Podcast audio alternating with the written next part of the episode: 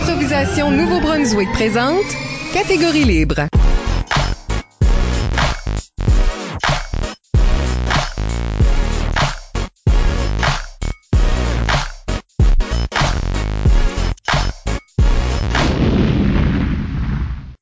Bienvenue à un autre épisode de Catégorie Libre, l'émission qui vise à enregistrer des entretiens avec les improvisateurs et les improvisatrices du Nouveau-Brunswick pour faire un survol de leur carrière et de leur démarche artistique, mais aussi débattre les grandes questions qui entourent le jeu de l'improvisation. Au microphone, Isabelle Gauguin et à mes côtés, mon co-animateur, Michel Albert. C'est moi. Catégorie Libre est une production d'improvisation Nouveau-Brunswick que vous pouvez écouter version podcast sur Apple Podcast ou Spotify ou avec diaporama sur YouTube. Notre invité aujourd'hui est Stéphane Bénard. Oui, Stéphane commence sa carrière au collège Louis Riel de Saint-Boniface au Manitoba, où il joue de 2004 à 2007 et sa dernière année remporte le championnat provincial secondaire de la liste, la ligue d'improvisation tellement époustouflante et fait aussi une tournée d'improvisation dans le réseau des écoles. Puis, une saison et demie à la LIM, la ligue d'improvisation du Manitoba, où il gagne la coupe Cano, avant de se déplacer vers Moncton, où il se joint à la Licum et fait partie de son équipe étoile à la Coupe universitaire de 2010. Pendant la décennie qui suivra, il jouera à la Licume diverses années, remportera le tout premier Zèbre d'or, jouera une saison à la Ligue d'improvisation Chaleur et trois à l'imprévu avant de se rendre à Montréal pour jouer avec la Smoothie et la Rocambolesque dans des saisons malheureusement écourtées par la pandémie. Invité à aider au développement de l'improvisation en ligne, il finira par jouer dans la première saison de la Clique qui en résulte. Et de nouveau parmi nous en Acadie, Stéphane Bénard, bienvenue à l'émission. Salut Mike, salut Isabelle. La pandémie m'a recraché en Acadie, je suis back. Qu'est-ce qui est le perdant et qu'est-ce qui est le gagnant? Peut-être un bon mot pour la pandémie cracher. right? ah, ouais, on a envie de masque, on m'a craché back juste pour Acadie. Qu'est-ce qui est le perdant? Ces demi-saisons-là. Moi, j'ai rêvé toute ma vie. Je sais pas, je suis sûrement pas le seul en Acadie de vouloir jouer plus qu'une saison en même temps, de pouvoir jouer, avoir des matchs deux, trois fois par semaine. Puis finalement, je me suis rendu. Ça a duré six mois. Ça qu'est-ce. Ben, merci d'être ici. On parlera avec Stéphane de sa carrière et sa démarche artistique d'abord. Et dans la deuxième moitié de l'émission, du jeu en ligne. Et avant d'aller beaucoup plus loin, n'oubliez pas d'utiliser le hashtag ou mot-clic catégorie libre pour réagir à l'émission pendant que vous l'écoutez. Plusieurs d'entre vous ont déjà participé en nous suggérant des questions. Nous les utiliserons tout au long de l'émission. Il n'y a pas juste ma mère? Il n'y a pas juste ta mère. Wow! Mais il y a aussi ta mère. Il y a aussi ma mère. OK, good, good. Ça serait pas normal. ben, commençons par le début. Euh, on sait que tu as joué au collège Louis Riel à Saint-Boniface, mais est-ce que c'est vraiment ton premier contact avec euh, l'impro? Oui, ça a commencé à travers du théâtre. Moi, euh, fils de militaire, j'étais à Ottawa pendant des années, j'ai déménagé à Winnipeg, puis euh, j'étais pas très bon à l'école, pour ne pas dire mauvais. J'avais déficit d'attention, j'étais suivi, j'avais une classe que les autres élèves avaient pas, puis on me disait pas pourquoi, parce que j'avais un déficit d'attention. Oh. puis que j'allais comme éventuellement découvrir toute la personnalité limite, puis comme toutes ces affaires-là. Ce qui faisait que j'arrivais pas à me focuser, j'avais des super mauvaises notes dans everything, j'avais comme des 40% dans tout. Puis là, j'ai un de mes amis qui s'appelle Youssef Aroub, qui a commencé à écrire une pièce pour le Festival Théâtre Jeunesse. On en a une version au Manitoba aussi. Puis il est allé voir notre prof en huitième année. Puis il a dit, il y a un comic relief. Je veux que ce soit Bénard qui le fasse. Puis Éric Lalande, le professeur, a dit, ce nouveau-là arrive pas à s'intégrer. Il a des mauvaises notes. Il peut pas se concentrer dans un cours. On va pas le mettre sur scène au théâtre. Ça n'a pas d'allure. Puis Youssef, il a dit, OK, je peux-tu prendre, je prendre la responsabilité. Ça va être de ma faute. On va l'essayer. Il était pas capable d'être bouffon longtemps temps pour être capable d'être bouffon une couple de secondes assez pour la pièce. So, il a accepté, puis il y a un déclic qui s'est fait. Le déficit de tension fait que quand on réussit à se hyper-focuser sur quelque chose, le reste peut commencer à bien aller, tu sais. Fait que là, les, notes ont monté. J'ai commencé à m'intéresser au théâtre, puis euh, ils ont fait une très mauvaise erreur, ils m'ont donné une médaille. Quand tu donnes une médaille à Stéphane, il va jamais arrêter de faire la patente. So là, j'ai continué à faire du théâtre. Puis l'année d'après, c'était même Youssef-là, puis Adrien me disait, ah, il y a des auditions pour l'équipe d'impro. Fait que là, j'avais eu comme le goût de la scène, tu sais, t'entends la réaction pour la première fois, t'as cette médaille-là, le monde rit, tu fais comme, OK, ben, il y a quelque chose qui fonctionne, que je suis terrible dans le sport, puis j'étais terrible à l'école, so, que tu vas faire avec ça? OK, on va aller auditionner pour l'équipe d'impro. Puis c'était, euh, peut-être que les autres régions du Manitoba seront pas d'accord avec moi, là, mais c'était comme la grosse école secondaire d'impro dans le temps. Tout le monde avait une équipe, les autres, on avait assez de monde pour avoir trois équipes. Faut qu'on avait deux équipes dans la ligue, puis une équipe qu'on appelait l'équipe C, l'équipe de recrues, l'équipe qu'on faisait la ligue interne, si vous voulez. Puis on a commencé à faire ça. Puis là, j'ai fait comme OK, c'est c'est le fun cette affaire-là. Puis on n'a pas beaucoup d'expérience sur l'équipe, sauf qu'on avait un joueur qui qui avait quoi une quinzaine d'années plus que nous, qui s'appelle Yann Dallaire, qui était un excellent joueur d'impro, qui a commencé à coacher l'équipe. Fait que là, c'est la première fois que j'ai commencé à comprendre la game. C'est comme les premières fois où je me sentais bien, où je trouvais qu'il y a quelque chose qui, qui cliquait pour moi. Puis là, en dixième année, ben, ils ont fait des auditions.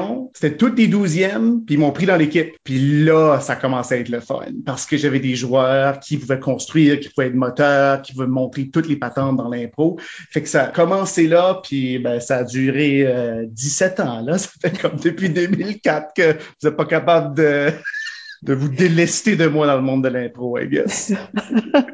le monde se demande toujours quand ce que des gens ont joué ici au Nouveau-Brunswick, mais aussi dans d'autres provinces, comment est-ce que c'est ailleurs? Joël Martin, par exemple, nous envoie une question à, à ce sujet, comme qu'est-ce qui est la grande différence entre l'impro du Manitoba et celle des Maritimes? Euh, c'est similaire. Je pense que moi, j'écoutais euh, le podcast d'André Roy. On a quelque chose de, de, similaire où on est venu du monde du sport. Moi, j'étais un gros fan de lutte, fait qu'il y avait vraiment un aspect quand même compétitif qu'il a fallu que je mette de côté quand je suis arrivé en, en Acadie. C'est quelque chose que il y a un écart là-dessus. Je pense qu'il y a aussi l'exploration des catégories. Il y a une différence là-dedans. De moins en moins, parce que en Acadie, on est comme de plus en plus en train d'accueillir puis d'embrasser toutes ces catégories-là. Mais quand je suis arrivé à la Licume, c'était encore très classique. Les catégories très gravelliennes, très LNI, tu sais. Puis moi, nous autres, on faisait des catégories, euh, les accélérés, puis les changements de sens, puis les sauts de mouton. C'est toutes des affaires que, que j'aimais beaucoup. Tu sais, moi, j'ai toujours aimé faire des accélérés, refaire la même impro, deux minutes, une minute, 30 secondes, 15 secondes. Ça m'allumait à faire ce genre d'affaires-là. Je pense qu'il y, a ça comme différence. Puis aussi quelque chose que, que je conseillerais aux gens qui arrivent de d'autres régions. Um, check your ego at the door. Hein? On s'en calisse qu'est-ce que tu as fait dans une autre ligue quand tu arrives dans une nouvelle région. Faut pas que tu arrives là avec un ego, puis c'est, c'est ce que j'ai fait. Hein? comme tu as dit dans, euh, dans l'introduction, le gars, il a gagné son championnat provincial, secondaire, puis là, le championnat euh, adulte. J'arrive ici, puis mon premier contact avec l'impro en Acadie, c'est Fred Melançon, qui est assis à la table d'inscription, puis il me dit « Ah, un autre petit recrue qui vient faire de l'impro! » Puis là, mon ego kick je suis comme « Je suis pas une recrue! » mais c'est pas euh, c'est pas la bonne euh, approche, je pense, tu sais. Puis ça, c'est comme mon, mon petit regret. Il aurait fallu qu'au début, je m'intègre plus, plutôt de faire comme « Oh, je sais c'est quoi, moi, l'impro! ». So, il y a des différences, il faut les apprivoiser, puis il faut les intégrer, puis il faut comme évoluer avec ça. Pour rester dans ton euh, cheminement secondaire, parle-nous un peu de où ce qui était ce championnat provincial là de la mm. liste parce que c'est cool. Ouais, c'est le fun. C'est euh, rendu à la, quand j'étais en dixième année avec cette équipe-là de douzième année. Euh, c'est la première fois qu'on s'est vraiment rendu en vie tournoi, on s'est rendu jusqu'en finale. Puis la finale se passe toujours historiquement dans le phare Gibraltar à Saint-Boniface pendant le festival du voyageur. Fait que c'est c'est comme si nous autres, on faisait la gogoune au pays de la Sagouine. Tu sais, ce serait comme ce genre de hype-là où c'est comme, non seulement, oui, c'est championnat provincial, mais c'est pendant le festival du voyageur qui est comme le rendez-vous culturel pour les, euh, les franco-manitobains. C'est une grande salle, euh, la salle du, du, gouverneur avec des chandeliers. Il y a plein de monde. Le monde de l'autre école arrive en autobus venir là. Il y a du monde de ton école, puis il y a plein de juste de monde qui sont là pour l'aspect culturel du Festival du Voyageur. Fait que j'ai goûté à ça, on s'est rendu en finale, puis on l'a perdu. Puis là, l'année d'après, j'ai fait comme Oh, je veux y retourner à cette finale-là parce que c'est quelque chose de comme. Ça arrive pas souvent que tu joues dans des salles comme ça en impro. Tu sais, tu joues dans, dans la salle B12 d'une école dans un sous-sol. Tu sais, j'ai joué dans des gymnases. Il n'y a rien de pire dans la vie que jouer un match d'impro dans un gymnase avec 400 élèves. Tu sais, c'est juste terrible niveau énergie, niveau son. Fait que ça, c'est comme une salle magnifique, bonne acoustique, tout ça. Fait que là, ça devient un petit peu la drive de la troisième saison, rendu là, je en onzième année. Puis vu que tout le monde avait gradué, ils ont fait, OK, ben non, choisis ton équipe. T'as pas une bonne idée, ça a de l'air. Parce que moi, je me suis dit, OK, le concept depuis des années, c'est on fait une équipe A, une équipe B, une équipe C. Fait que, on va faire une équipe A++, puis les deux autres, oups. Mais ça marche pas, ça, en impro, mettre toutes des gunners. C'est comme si tu fais une équipe étoile au hockey, puis c'est toutes des snipers. Qui passe la POC? Personne. Fait qu'on s'est fait battre par l'équipe C de notre propre école en demi-finale. Ouch. Oui. Ouh. Oui, ouch, effectivement. Puis jeune Bénard était pas content. fait que là, l'année d'après, on se dit, OK, qu'est-ce qu'on fait avec cette affaire-là? Let's do it comme du monde. On va réussir à bâtir une équipe où on va jouer des rôles, tu sais. Puis là, j'avais commencé à découvrir, OK, moi, je suis constructeur, j'aime faire des personnages, j'aime bâtir des histoires. Puis j'ai rencontré euh, André Vrignon-Tessier quand euh, j'étais comme en deuxième ou troisième saison à- au Collège Uriel. Puis le gars, c'est un born puncher, une espèce de, Sébastien Haché avec un accent du Manitoba, tu sais. Puis ensemble, ça cliquait. Vous avez rencontré des joueurs de même dans votre carrière où tu n'as pas besoin d'y parler sur le banc. C'est toujours juste comme fusionnel aussitôt que tu rentres dans l'impro. Puis cette relation-là a fait que moi, j'ai pu vraiment m'asseoir sur les personnages, la construction, sur être moteur pendant que je savais qu'André allait rentrer là puis allait puncher la hell chacune des impros. Fait que moi, je m'amusais vraiment à construire ça. Fait qu'on s'est dit comme, OK, on va, on va partir avec ce noyau-là. On a une fille qui a gagné le festival de la chanson. Cours. Nous autres, on a y chanté. On a besoin d'une chanteuse dans l'équipe.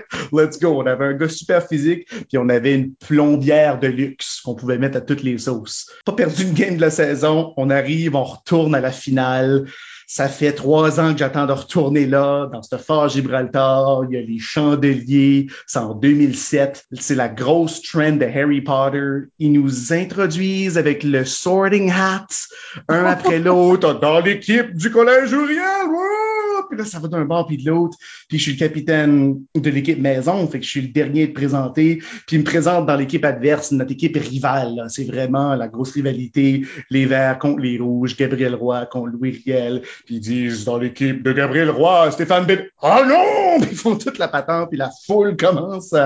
C'est comme vraiment un beau souvenir de comme, OK, on s'est rendu, on est revenu, on a réussi. Here's the biggest game of your life. Have fun. Puis là, c'est l'affaire de comme essayer de mettre un petit peu le compétitif de côté, puis juste comme savoure le moment, tu. Mais vous savez le genre de joueur que je suis. J'aime ça jouer, j'aime ça rentrer dans un intro, j'aime ça que ce soit moteur ou troisième joueur. Puis ça va donner que cette journée-là, notre coach qui avait été là pendant les quatre saisons, Marie, qu'elle s'appelait, elle avait un contrat, elle était dans un show, elle pouvait pas le briser, elle pouvait juste nous coacher pendant la première moitié du match. Elle fait ça, elle s'en va, puis la coach de l'autre équipe remplace. Elle arrive sur le banc, la deuxième période commence, puis elle nous dit, OK, André, Bénard, vous êtes rentrés dans chacune des impros de la première demi, prenez un break. On fait, OK. On a perdu les deux seules intros du match, on est revenu, puis on a clairé la place.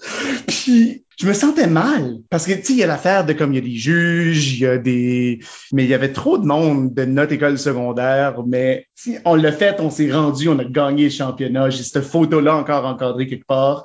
Ça a été comme un beau souvenir de, de l'impro secondaire dans ce fort Gibraltar-là. C'est-tu ça qui vous a propulsé vers une tournée des écoles? C'est-tu comme en gagnant ça que tu fais ça ou c'est juste... euh, Non, nous autres, puis aussi avec comme euh, les, les Jeux de la francophonie, c'est pas comme au Nouveau-Brunswick, on va pas choisir l'équipe championne, ça va être vraiment une équipe étoile. Fait qu'il avait fait une équipe étoile aussi, mais des trois niveaux de l'improvisation, c'est-à-dire il avait pris des improvisateurs du secondaire, de l'université de Saint-Boniface, puis des improvisateurs de la Ligue d'improvisation du Manitoba. Ils nous avaient tous mis ensemble dans une espèce de, de troupe d'improvisation, puis ils nous avaient embauchés pour faire une tournée qui s'appelait J'improvise ma vie sans fumer. Fait qu'il fallait qu'il y ait tout le temps deux, trois impros d'anti-tabac qui se passaient là-dedans. Puis on se promenait dans les écoles, mais c'était vraiment le fun d'être en contact avec des Jean Fontaine. Puis Jean Fontaine a été le capitaine de l'équipe canadienne une coupe d'années quand il y a eu la participation de l'équipe canadienne au championnat mondial d'improvisation. Il y a une coupe d'années où ce que c'était pas juste l'équipe Québec, là. Ben, Jean Fontaine a comme mené cette affaire-là. Fait d'avoir accès à ce genre de joueurs-là, de faire une tournée des écoles, puis de pouvoir jouer avec trois générations, si on veut, d'improvisateurs, c'était vraiment le fun comme expérience. Puis c'est pas vraiment quelque chose que j'ai eu la chance de, de revivre en impro. Puis on s'entend que euh, de l'argent, il y a un cachet en impro, c'est quand même assez rare. Fait que euh, à 18 ans, tu le prends. t'sais. Ça, c'est quelque chose qu'on parle pas souvent de, que quand des fois on est pris à faire des impros qui sont très encadrés avec un Mm. but spécifique. C'est en honneur de la francophonie. Il faut que ça soit très Mm. axé sur ça ou il faut que ça soit très axé sur comme une, une cause sociale ou euh, la santé ou quelque chose. Tu T'as-tu trouvé ça difficile de refaire des impros sur ces mêmes sujets-là tout le long? Ici, tout le monde a fait l'impro de Jackie Voto, puis au Manitoba, tout le monde a fait l'impro de Louriel. C'est comme, on peut pas vraiment se sauver de ça. Ça devenait comme une obligation. On se faisait, OK, on est là pour le message, puis on va essayer de pas tout le temps répéter la même affaire, mais juste de, porter ce message-là sans que ça soit tout le temps une formule, tu. Fait qu'on essayait de faire ça parce que si tu prends le message puis tu le martèles à ces jeunes-là qui viennent voir un show d'impro, ça va-tu vraiment rentrer? Pas vraiment. sais. Moi, il y a quelque chose qui m'a toujours fasciné dans, l'impro à cause que je suis tellement un, fan de lutte, c'est que j'aime beaucoup euh, la confrontation du bon puis du méchant. J'ai jamais eu peur de jouer le méchant, right? Fait que des fois, je venais jouer un méchant dégoulinant, complètement pas aimable, qui fumait pour créer cette confrontation-là, pour qu'on voit à quel point c'était comme pas bon. So, comme j'aimais ça le caricaturer puis rendre ça vraiment comme ah, comme ce personnage-là, il est juste détestable, puis laisser l'autre équipe dans une mix gagner parce que ce personnage-là shouldn't win in that situation, tu vois? So, Le danger, Ouais. c'est d'être quétaine. C'est ça. Je pense là. absolument. Parlons de la Ligue d'improvisation du Manitoba, une des Oui. multiples limes qu'il y a dans le pays. oui, j'étais rendu en 12e année, puis il y avait, une- il y avait un règlement dans cette ligue-là qu'il fallait avoir 18 ans.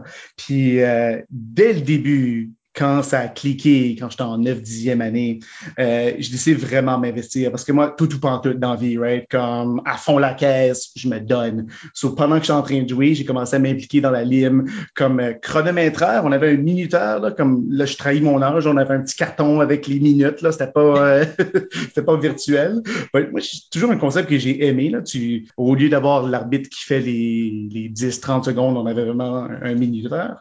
Fait que pendant comme trois saisons, j'étais aux premières loges, j'étais à la première rangée, je voyais ce que moi je qualifiais de star de l'impro du Manitoba, des joueurs qui étaient peut-être en fin de carrière que même moi j'ai pas eu la chance de jouer avec. Fait que déjà là, ça comme me motivait, OK, comme non seulement c'est le fun, ça valide qui je suis, puis j'ai du plaisir à faire de l'impro, mais comme wow, je peux me rendre là. Comme il y a quelque chose d'autre après, il y a la lime, je peux aspirer à ça. Puis là, en douzième année, euh, on est au milieu de cette saison invaincue là, puis je suis dans la foule, puis je me prépare à faire le minuteur, puis l'organisatrice de la ligue arrive en panique. Elle dit les Bleus ont trois joueurs. C'est une ligue à 6 contre 6 d'habitude la lime.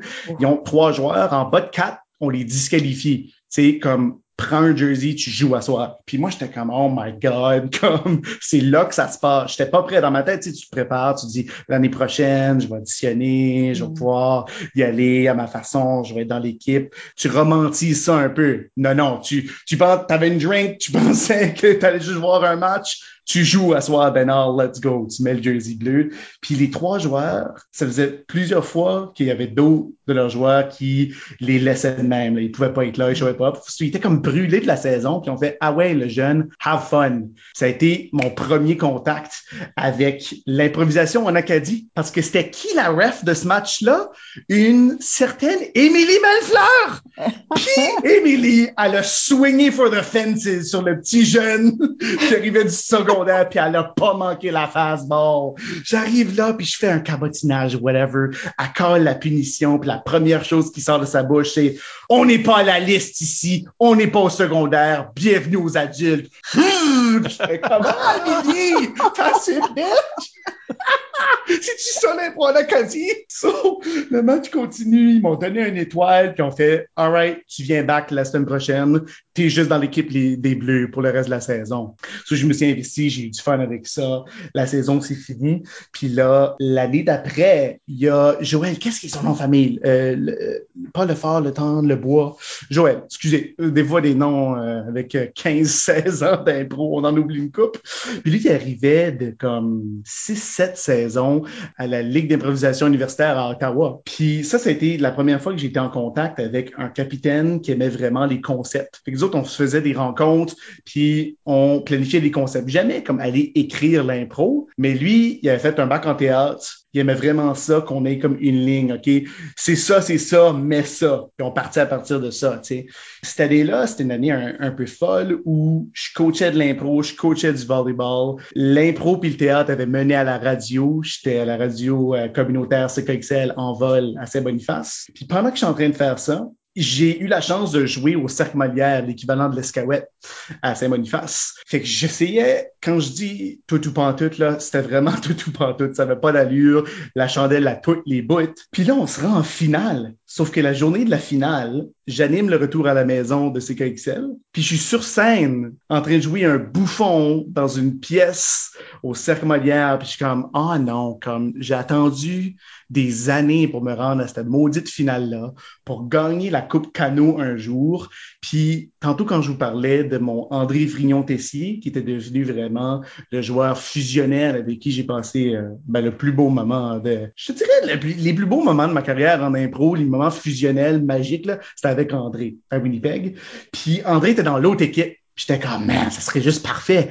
Sauf que j'étais pogné sur scène. Mais on n'a pas tenté des règlements. Ils ont dit, tu as le droit de venir pour la troisième période. On va faire une substitution. Tu pourras jouer la troisième période. So, j'arrive là, encore maquillé, théâtral. So, tout le monde, puis on est comme dans une salle vraiment éclairée, puis comme ça paraît, là. Tu sais, tout le monde est juste comme normal. Puis le gars, il arrive de scène avec du maquillage de scène. Puis on perdait par deux points. J'arrive là en troisième période, puis on remporte la Coupe Cano avec Joël. Puis ça aussi, c'est vraiment un beau souvenir parce que c'était dans les, euh, le centre culturel franco-manitobain, le CCFM. Puis ça le comble. Il y avait du monde, puis il y avait une énergie dans la foule. Puis j'ai réussi à faire une impro pendant cette finale-là avec André. Puis ça, c'est un de nos beaux souvenirs de comme, OK, on a voulu se rendre là, on a fait les démarches, on s'est rendu les deux face à face en finale. C'est un beau moment d'impôt. C'est le fun d'entendre comme d'entendre les histoires qu'on n'a jamais entendues parce que c'est ça. D'habitude, non seulement ce que vous avez entendu, mais vous étiez là. On était souvent présents, ouais. euh, ça, ça, semble comme si, tu sais, Winnipeg, ce coin-là, le Manitoba, c'est ton coin de pays, c'est là que tu as fait tous tes contacts, c'est là que tu as tous tes, tes, frères et sœurs d'impro. Pourquoi mm-hmm. venir à Moncton? C'est une super bonne question. Je voulais faire un bac en théâtre. Moi aussi, je me suis posé cette question-là. J'ai fait, qu'est-ce que tu fais à prendre ta Volkswagen Golf avec deux valises, puis à driver across? Parce que j'ai passé à travers des États-Unis, tu sais, je me suis dit, alright, on va faire une road trip. J'ai pris un mois à conduire jusqu'à Moncton. Puis c'est vraiment parti de la question de, OK, Qu'est-ce que je veux faire? J'ai pris deux ans sabbatiques après euh, le rêve de toute mère, que ton fils qui fait de l'impro de la radio du théâtre soit comme Ah, oh, je vais prendre deux années off, maman. Ça va être alright. comme moi, ouais, ça va être alright. Tu vas jamais aller back. Oui, le théâtre, c'est ça que je veux faire. Ça a marché. Je l'ai fait au Cercle Molière. J'ai eu la chance, de faire un peu de théâtre avec euh, la troupe universitaire, les Chiens de Soleil aussi, à Saint-Boniface. Sauf que c'était comme la limite parce qu'il n'y avait pas de formation au Manitoba en français, ni nulle part dans l'Ouest canadien. Puis pour moi, la francophonie, c'est ultra important. C'était pas du tout une option que j'ai étudiée en anglais. Ça laisse quoi? Ça laisse l'Université d'Ottawa, ça laisse les universités québécoises, ça laisse l'Acadie. L'Université québécoise, j'ai pris deux années off. Je vais pas faire une euh, équivalence. Il fallait que je fasse un an de cégep. Non, c'était pas vraiment une option. Puis j'avais honnêtement pas la confiance en moi de m'encaisser un potentiel refus de l'École nationale de théâtre. J'étais comme pas là. Tu sais, je me disais comme, hmm, je veux-tu faire un bac à la place? Je veux-tu aller bruiser cet ego-là? Je sais pas. J'aurais peut-être dû le faire. Who knows? C'est pas, on vit pas dans cette timeline-là. On vit dans la timeline où j'ai rencontré un gars qui a fait son bac en théâtre, qui était devenu prof au Manitoba, qui m'a parlé du bac. Puis Joël m'avait parlé du bac à Ottawa, puis on m'avait dit, ah, c'est très théorique à Ottawa, tandis qu'à Moncton, c'est vraiment plus pratique. Tu vas être sur scène, il va y avoir plus de scénographie, tu vas avoir des cours d'impro avec André Roy, c'est qui ce gars-là? OK, il a fini par me donner des cours d'impro. Puis finalement, j'ai jamais regretté cette décision-là, tellement que j'ai choisi Moncton deux fois. Parce que pendant cette pandémie-là, je me suis dit, OK, tu viens de dire, Mike, comme, OK, on dirait que c'est chez vous, Winnipeg.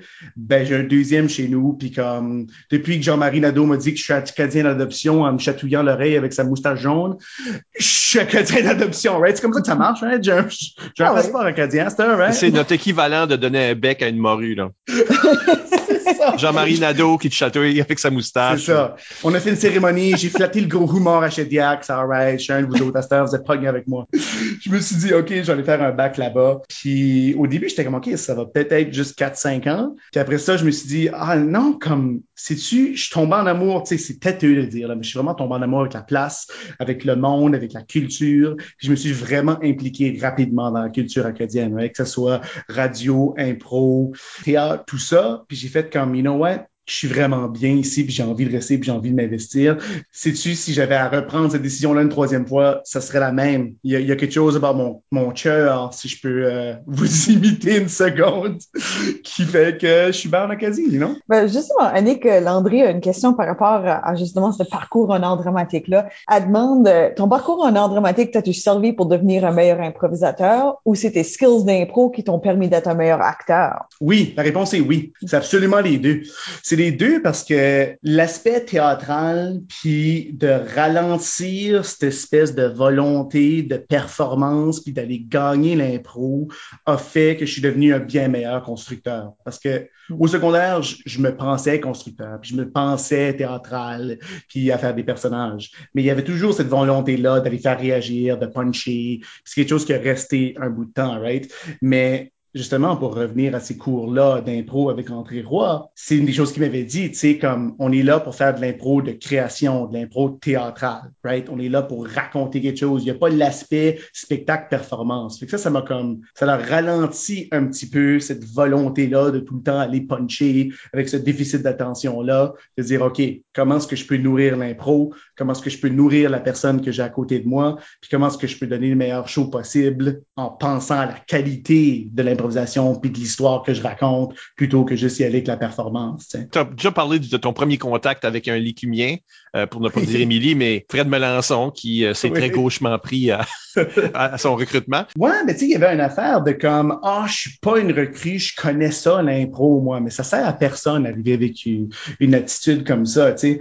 Mais la transition était intéressante, mais si j'avais quelque chose à changer, comme je disais tantôt, je pense que j'aurais plus pris mon temps à apprendre votre façon d'impro avant d'être comme, ouais, mais pourquoi vous avez pas ces catégories-là? Pourquoi, pourquoi, pourquoi, pourquoi? C'est pas nécessaire, tu sais. Faut juste que, que tu t'intègres puis que tu apprennes cette nouvelle saveur d'impro-là, tu sais.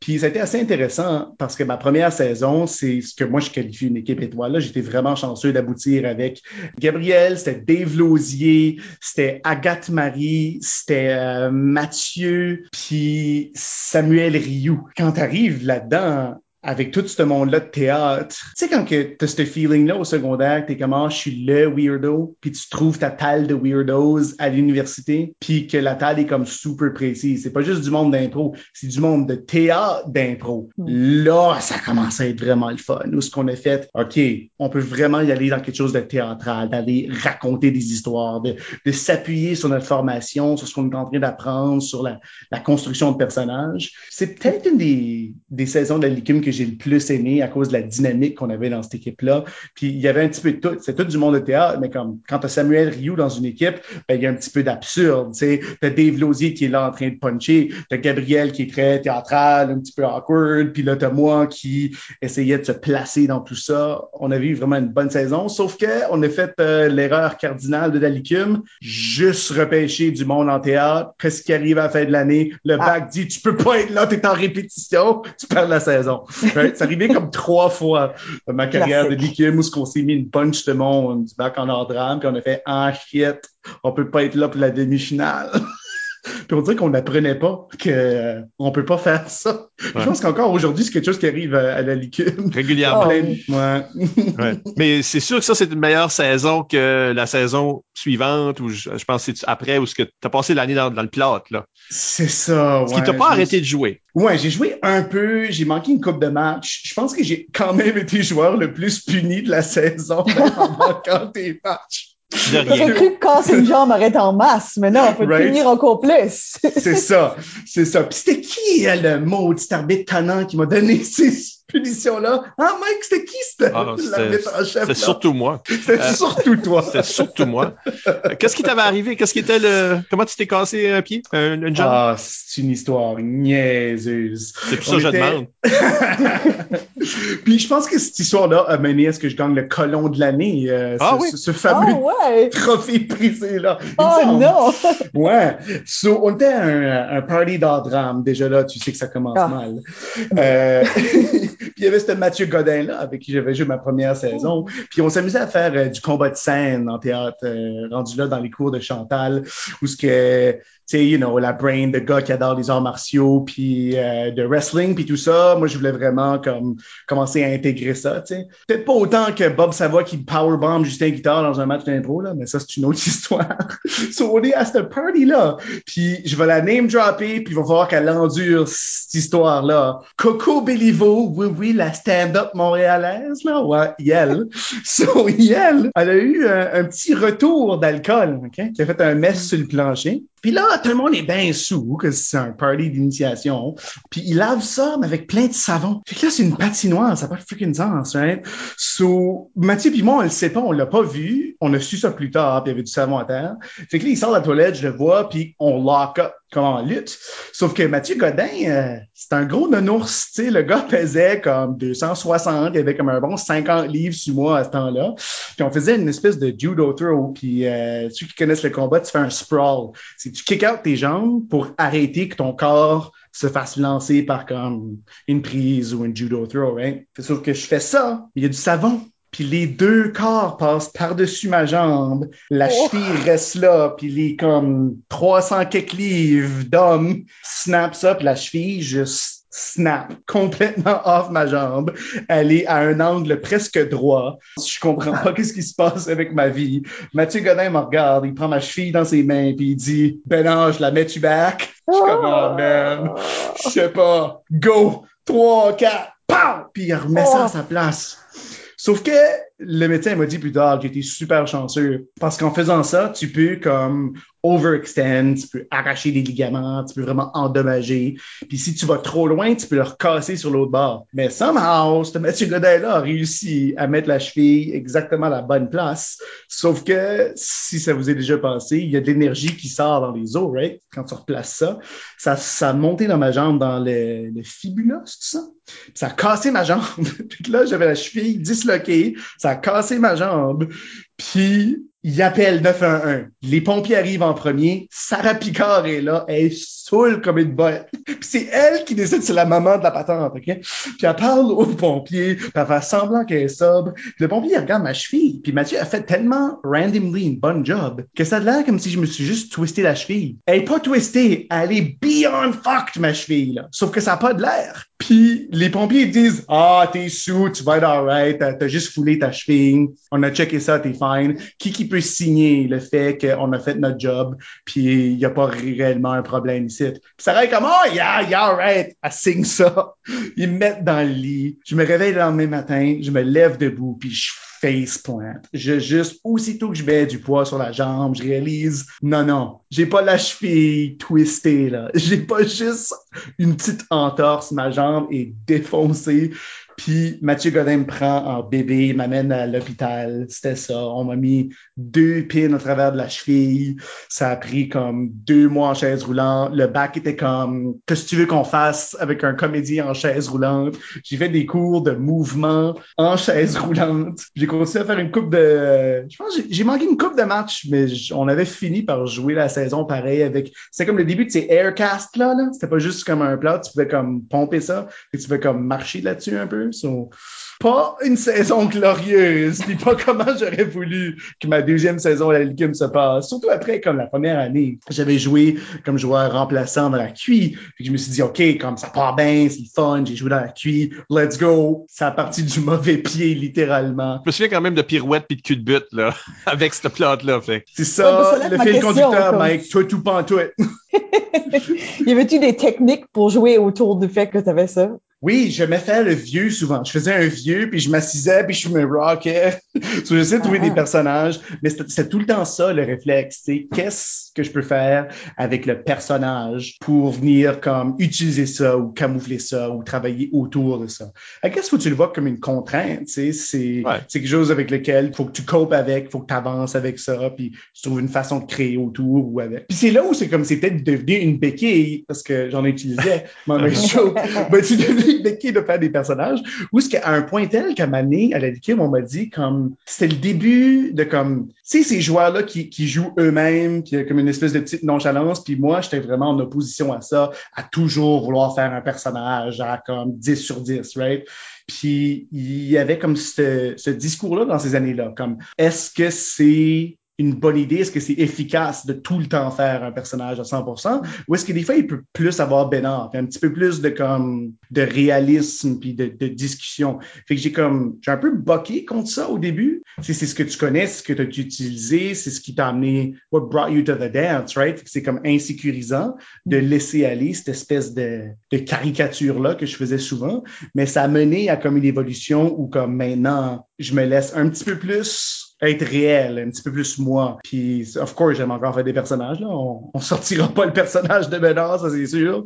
Tu as un peu mentionné euh, ta première expérience de QI, mais euh, tu as participé Mhm. à quoi? Deux QI? Non, juste Trois? une. Ah oui, OK. Une. Ben, on avait une grosse équipe parce que c'était à Moncton.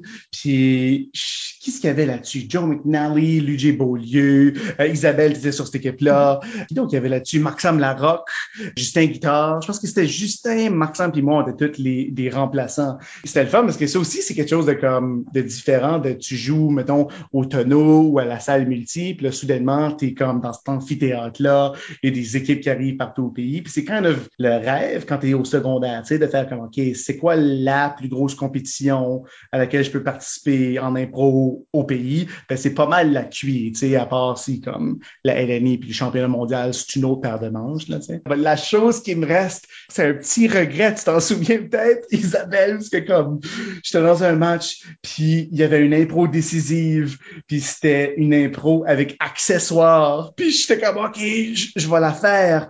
Puis c'était qui le ref? On a perdu ce match-là, fait que C'est ça- ça. Yves Doucette. Puis Yves Doucette nous donne une punition parce que j'ai pas été en contact avec l'objet pendant toute l'improvisation. Moi, je jouais en relation avec l'objet, puis c'était pas, tu sais, je changeais le sens de l'objet. Le ballet, c'était pas un ballet. Mais il, nous a collé une punition parce que vu que j'étais pas en contact avec, non-respect de la catégorie, c'était notre troisième point de punition, puis on a perdu la game! On a perdu la game! Que c'est comme ça, malheureusement, qui est comme mon souvenir. Puis j'ai toujours voulu y retourner, mais ça ça a pas donné. C'est j'ai cassé ma jambe, j'ai pris une année sabbatique parce que tu sais c'était demandant avec le bac en théâtre. Puis il y a eu longtemps du pushback là. Ce qui est très dommage, cette espèce de prise de bec entre le bac en art drame puis l'impro de la licume. C'est quelque chose qui, qui va si bien ensemble, puis on n'a pas besoin de séparer ça, puis on n'a pas besoin d'être comme du côté thé- théâtral, ah, ça va nuire à, à la pureté du théâtre. Fuck off avec ça. Comme, utilisons les deux disciplines théâtrales ensemble, right? So, ça fait qu'une année, j'ai pas pu jouer. Puis L'année d'après, j'ai, auditionné à la licume, puis on m'a pas pris! on m'a pas pris cette année-là. Parce que, ben, on m'avait dit, t'es pas coachable. Vous vous souvenez pas de ça? Vous vous souvenez de ça? Moi, je n'étais pas Non? impliqué dans ces moments-là. Mm. 2013? Ah oui, j'étais plus, euh, je jouais plus à ce point-là. Ben, c'est ça l'affaire. Vous étiez pas là, c'était rendu de la merde, puis ils m'ont pas pris dans le... C'est pas vrai. C'est pas vrai. Mais il m'avait dit, mais tu sais, avec raison. Puis il y a eu un petit peu d'introspection qui est partie avec ça. J'ai fait, OK, même si je suis peut-être pas d'accord avec, il doit y avoir euh, un élément de vérité. S'ils me disent que je suis pas coachable, ben, y a-t-il une affaire d'attitude? Je suis too much? Est-ce qu'il y a trop une affaire de compétition? Puis c'est là que le changement a vraiment commencé à s'enclencher. OK, si ils veulent que ça soit plus théâtral, le show, puis que ça soit moins compétitif, I'll give it a shot. Puis là, l'année d'après, j'ai joué avec euh, Nicolas Dupuis. On a vraiment eu du fun avec les jaunes. J'ai fait la classique. Prends un cours de plus pour une année de plus pour jouer une saison de plus là, Ah. à la Ligue. Classique. J'ai fait ça, ouais. Puis là, la rédemption est arrivée. Puis, sais-tu, il est right sur le mur? Où est-ce que? Peut-être que vous voulez prendre un freeze frame. Hein? Connaissez-vous ça? Le premier zèbre d'or ever. C'était une toile. Fait que ça a été comme, je l'ai vu comme un petit peu une rédemption où ce qu'on a fait une équipe de joueurs mal aimés avec Marc-Sam Larocque, qui était le roi des punitions avant ma, avant, Avant toi. que moi j'arrive avant moi, avant que je ramasse ce flambeau-là, tu sais. Puis c'est ça, c'était comme un, un petit peu une Motley Crue team. C'était la première fois qu'on avait un zèbre d'or, puis on s'est dit, OK, nous autres, on va aller là pour le fun.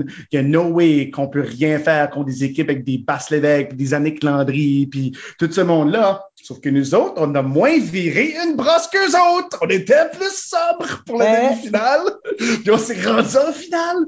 Puis c'était qui en finale? C'est-tu euh, Les grosses caves? C'est ça. C'est ma chance de vraiment changer ma vision de l'impro, d'être moins déplaisant et incoachable, puis juste d'avoir du fun avec. Puis c'est ça que j'ai fait. J'ai été joueur euh, le plus utile du tournoi, puis on l'a gagné. Puis là, j'ai fait OK, that's kind of a redemption story. Il n'y a plus cette confrontation-là. Là, je suis un petit peu plus à ma place. Puis j'ai comme acadianisé ma vision du jeu. Puis j'ai comme licumisé un petit peu la façon d'approcher la game. Je l'ai encore. Ça me fait plaisir de le garder. Tu sais, on en gagne des, des, des gogos puis des cossins en impro dans- pendant comme une vie d'impro. J'en garde pas beaucoup. Mais celui-là, il est sur le mur. Puis je suis bien content de l'avoir. T'en parlais tantôt, là, comment est-ce que recevoir une médaille, puis ces choses-là étaient. Puis je me souviens de toi là, dans cette la saison de pied dans le plâtre, là, ou dans, dans ces Mm. saisons-là très tôt, puisque tu étais comme le joueur qui cherchait l'étoile, qui cherchait Oui. d'être reconnu. Mais c'est-tu quelque Mhm. chose qui s'est dissipé avec le temps ou t'es encore. Ben, ça fait toujours du bien, évidemment, mais je le cherche plus comme avant. Je, suis, je pense que c'est un, un résultat de quand ça marche. Puis quand ça marche, c'est parce que tu es en train de nourrir le show, c'est parce que il y a quelque chose qui clique. tu sais.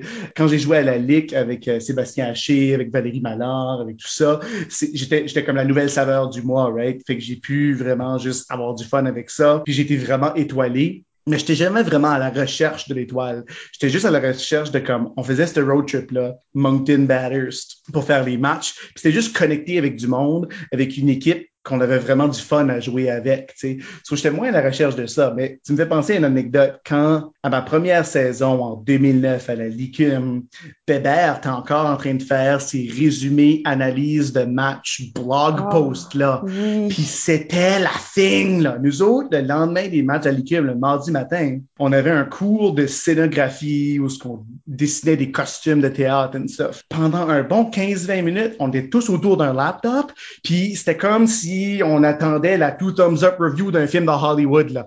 Comme on mettait way trop d'importance, Love You Bébert. On mettait way trop d'importance sur ce blog-là. Surtout que ces critiques étaient souvent sauvages, là, brutales. Oui, mais je suis sûre que c'est pour ça que le monde les lisait. C'est que c'est tellement rare en impro d'avoir ce review system-là. Oui, c'est pas quelque totally. chose qu'on a comme un retour spécifique sur les impros puis le contenu. Des fois, des fois, comme il y a un recap de comme qui a eu les étoiles ou qui a gagné le match, le pointage Mm. final. Mais comme d'avoir un specific review, ça, c'était très différent. Puis ça, ça a vraiment été comme chercher le monde. Puis avec cette volonté, puis ce désir-là de recevoir des prix ou des, des louanges, ben, mon cerveau allait chercher ce blog-là à chaque semaine. Puis tellement que je m'en souviens, c'est la première fois qu'il a parlé de moi, il a dit recrue de l'année avec un point d'interrogation. Puis là, j'étais comme oh my god, c'est Marty Légère qui l'a gagné. Marty! Mais avec le temps, ça s'est estompé. C'est quelque chose qui fait du bien. Si tu es à la recherche de ça, tu vas sûrement nuire à ta propre performance, à ton développement, puis en quelque part à l'impro, parce que comme si tu ça, la raison d'y être, non, la raison c'est de donner un show. Il y a quelque chose d'égoïste évidemment à faire de l'impro. On est tous là parce qu'on aime ça personnellement, ça nous fait du bien. Something tickles our brain. Mais à la longue, oui, ça s'est estompé. Puis à cette heure, j'essaye le plus possible d'y aller pour le fun puis pour le show. Ben, même ta dernière année de l'ICUM, je me souviens bien que tu, tu, tu travaillais à la radio euh, à CKUM à ce temps-là. Tu suivais un cours juste pour dire. Là, là tu es rendu un joueur beaucoup plus vieux ou mature, puis joueur coach. là. T'es le gars avec la clipboard. Oui, j'ai même aimé ça pendant un bout de temps où c'est comme ça, ça vient d'un besoin. Parce que j'ai une mémoire de marde, puis j'ai un attention span de schnout aussi. Fait que je me dis, souvent, je vais entendre le thème, puis qu'est-ce qui se passe après? Aussitôt que le thème part, ma tête part. Puis là, souvent, le reste de la carte, j'ai comme commencé à faire la clipboard. Ça, c'est, Joël qui m'avait montré ça parce que lui, derrière la feuille où tu mets les informations, il y avait une deuxième feuille avec les concepts. Fait que c'était un petit peu ça le trick. Ouais. Fait que là, moi, j'aimais ça comme manipuler la patente un peu. Il y avait un petit peu de communication qui se passait avec ça. C'est quelque chose que j'ai laissé faire avec le temps aussi. Parce que je me suis dit, est-ce que j'ai besoin de gamer la game? Est-ce que j'ai besoin de trouver une façon d'avoir un avantage, de, de créer un concept, de faire un message sur... non, non, juste donne un show puis laisse toutes les bells and whistles at the door.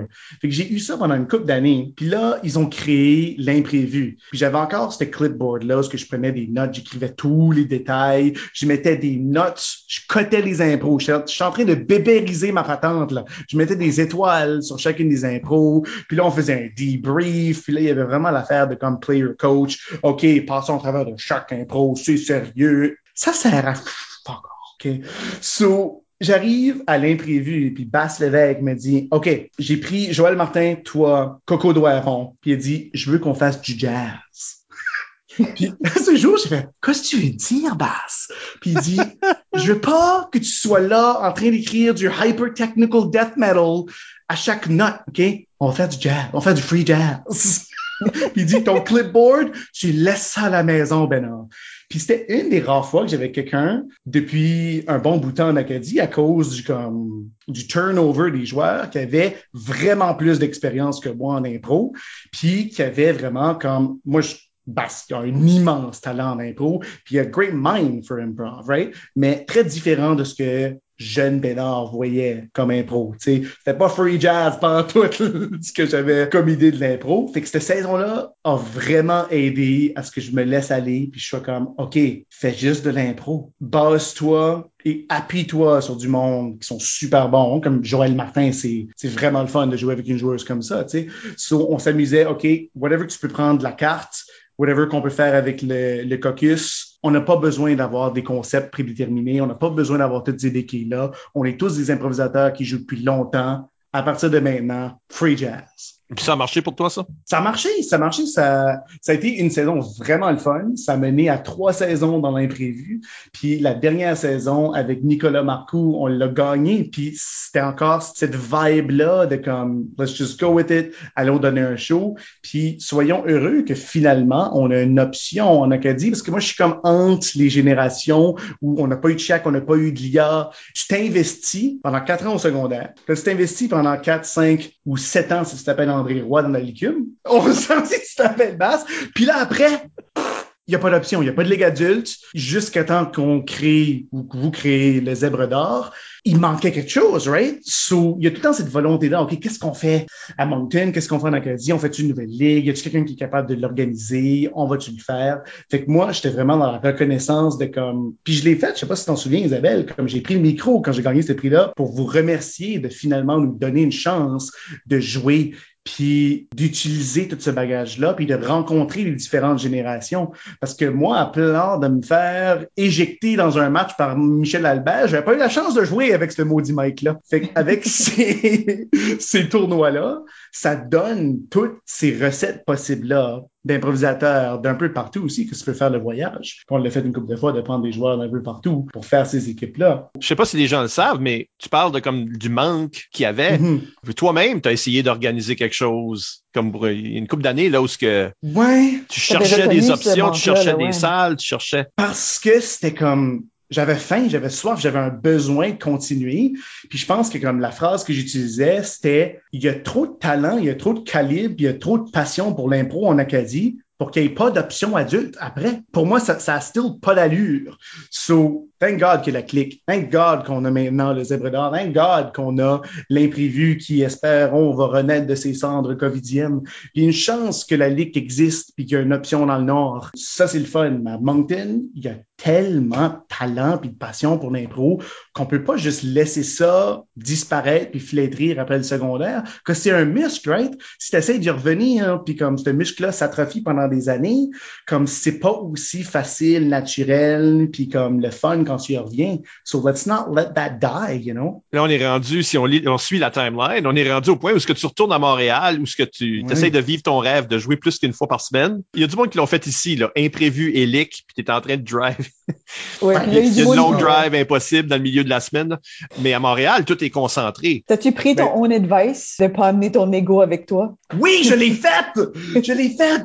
Après, de dire comment ça fait 15 ans que je fais de l'impôt, j'ai ah, j'ai commencé en 2004. Je dis ça même, puis là, ils font comme oh wow, puis là, ça porte au questionnement plutôt que comme c'est pas comme je suis en train de te marteler avec mon expérience en impro, tu sais. Oui, puis j'ai vraiment pris le temps de, de lire, puis d'apprendre le règlement, puis d'approfondir dans le montant illimité de catégories que les ligues adultes utilisent à Montréal. Ça aucun sens.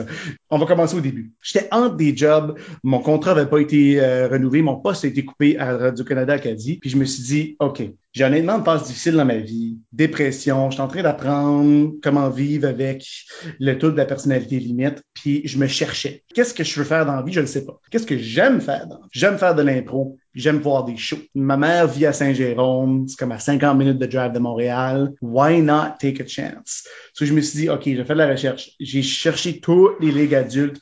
La première semaine de septembre, c'est des auditions. Tu fais ça. Soit en un mois, j'ai pris ma vie, encore une fois sur un coup de tête, j'ai mis ça dans un U-Haul, je suis parti à Saint-Jérôme à la fin du mois d'août. Première semaine de septembre, j'auditionne dans toutes les ligues que je peux. Je pense que j'ai fait comme 12 auditions. Wow. En trois semaines. J'ai tout fait. La Ligue du brouhaha, j'étais allé euh, à Laval comme à Montréal, au centre-ville. Tout ce que je pouvais faire, même des ligues qui étaient clairement au-dessus de mon, pas nécessairement de mon, mon calibre.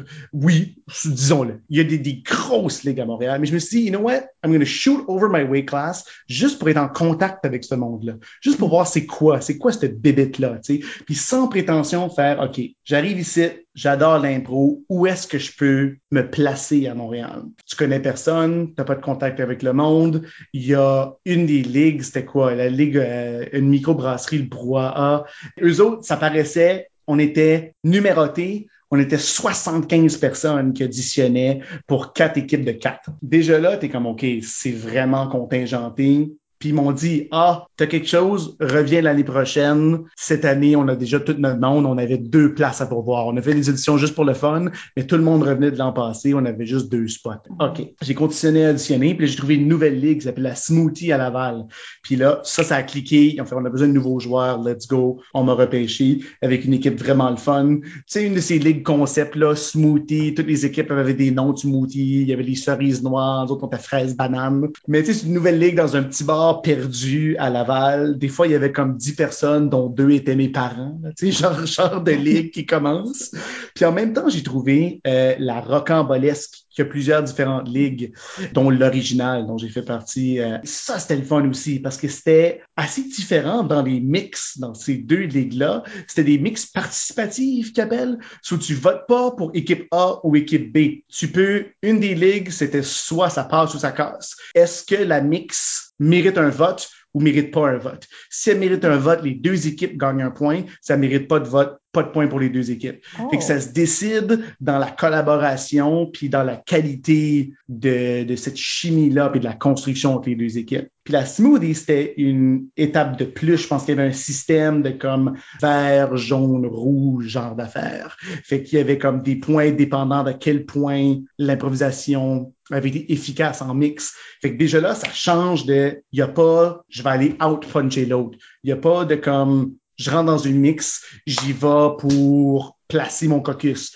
Il n'y avait pas de ça. Fait que ça, ça m'a encore plus aidé à être comme, OK, c'est vraiment le show qui est l'important. Et je me suis vraiment amusé dans les catégories aussi parce que dans ces ligues-là, il y a vraiment un montant impressionnant de catégories. Puis il y a une des filles qui est enceinte dans la ligue de la smoothie qui était la gérante, elle gérait la ligue secondaire, la LIRTA. Puis elle avait besoin d'un remplaçant, fait que je suis venu aider un petit peu avec ça, ce qui a fait que j'ai arbitré un peu dans leur ligue. J'étais un petit peu en contact avec les jeunes du, du Grand Montréal, Laval, tout ça.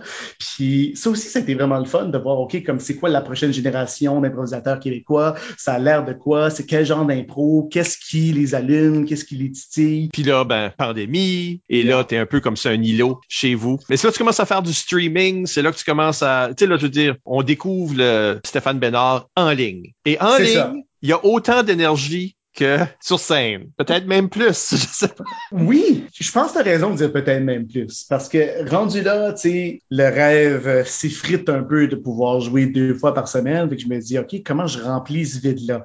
Là, on est rendu au mois de mai. Ça fait comme deux mois que plus rien existe, que je suis dans le sous-sol à ma mère à Saint-Jérôme. Puis on s'entend. Tu sais, ma mère était, euh, susceptible euh, puis à risque. So, j'ai pas sorti. J'ai pas sorti pantoute pendant un an et demi. Puis là, je me suis dit, comment je fais? Puis il y avait Alsonic Twitch, qui s'appelle maintenant juste Alsonic, euh, un certain Nicolas Marcoux, qu'on connaît bien, qui avait commencé à faire du Twitch. Puis on a le gaming en commun, les deux on aime beaucoup Pokémon, les deux on est des gars d'impro. Puis je l'ai vu aller, puis j'ai fait OK, ça c'est le fun. Pour ceux qui connaissent pas Twitch, c'est une plateforme en ligne où tu peux faire de la création de contenu tout azimut, right? C'est à la base c'était pour diffuser du gameplay gaming. Maintenant, il y a beaucoup de just chatting, puis tu peux faire tout ce que tu veux sur cette plateforme-là. C'est une façon d'avoir un public en direct qui interagit avec toi, mais à travers d'un chat à l'écrit.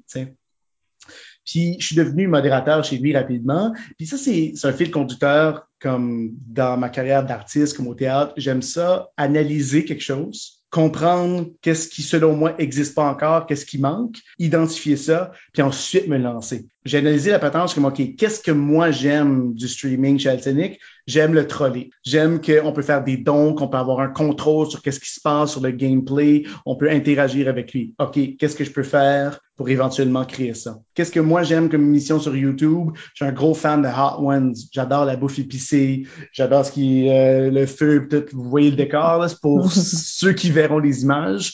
J'aime beaucoup l'épicé. Fait que je me suis dit, OK, ça, ça existe pas tellement. Je vais comme patenter ça. OK, la création de personnages, j'ai-tu des outils que je peux utiliser? Puis je recommandais des jeux à Nico, puis l'autre modérateur était comme, ah ben, t'as envie, tu veux faire ce jeu-là, pourquoi tu le ferais pas? And somehow it never dawned on me qu'un gars qui a fait un bac en théâtre, qui a 10 ans d'expérience en radio, qui a travaillé à Radio Cannes, Allô? Obviously, essaye ça. Obviously. Il y a quelque chose aussi que j'avais fait pendant des années à CQM. Il y avait un technicien là-bas qui avait créé une board avec des sound effects. Il y avait 32 boutons numérotés. Puis là, tu sais, c'était comme euh, des sons, euh, bing bang, euh, des duotangs, un peu, oui, toutes des affaires comme ça. Il y a quelque chose à faire avec ça. Puis là, ils ont créé une affaire qui s'appelle un Stream Deck. Puis quand tu dis peut-être qu'il y a plus d'énergie au virtuel que sur scène, il y a quelque chose qui a rapport au Stream Deck là-dedans. Parce que sky's the limit. Avec un Stream Deck, tu peux changer ta voix, ton apparence et ton lieu avec un bouton. J'ai commencé à explorer ça avec une application qui change ta voix, une application qui peut changer euh, le filtre, fait que tu peux devenir un personnage. Puis, avec un petit peu de programmation, je peux faire que mon décor change avec un green screen. Fait que là, petit peu par petit peu, j'ai fait, OK, non seulement ce que oui, c'est moi, j'ai commencé à streamer, c'est spicy, il y a des sons, c'est dynamique, je me base sur l'animation, je me base sur l'impro, je fais de l'interaction avec le monde dans le chat. Mais là, je réalise que je peux me transformer. Puis là, ça ouvre une boîte de Pandore. Parce que là, je programme un personnage, il y en a deux, il y en a trois, soudainement, il y en a 60, soudainement, il y a 200 sons différents, soudainement, il y a des scènes que je pitch en arrière, puis ça tickle vraiment mon déficit de l'attention parce que c'est toujours dynamique, quelque chose de nouveau, il y a un son, il y a un personnage et tout ça. Puis là, vous avez annoncé la clique, puis j'ai fait, oh, est-ce que ce que je suis en train d'utiliser virtuellement à travers de Twitch, est-ce que je peux le faire avec d'autres mondes? D'utiliser ça pour faire de l'impro plutôt que juste donner un show parce que, évidemment, il y a une affaire de contrôle là-dedans. Quand tu es seul sur Twitch, tu as le contrôle ultime de la patente. C'est toi qui, qui mène le bal, tu peux te laisser influencer puis interagir avec le chat. Mais là, soudainement, quand tu utilises ces outils-là avec d'autres improvisateurs, ben, ça peut donner quelque chose d'assez intéressant. C'est là j'ai commencé à explorer ça peut-être un peu trop, là. Je l'ai peut-être un peu abusé dans la clique, les pitons, les sons, puis les, les personnages.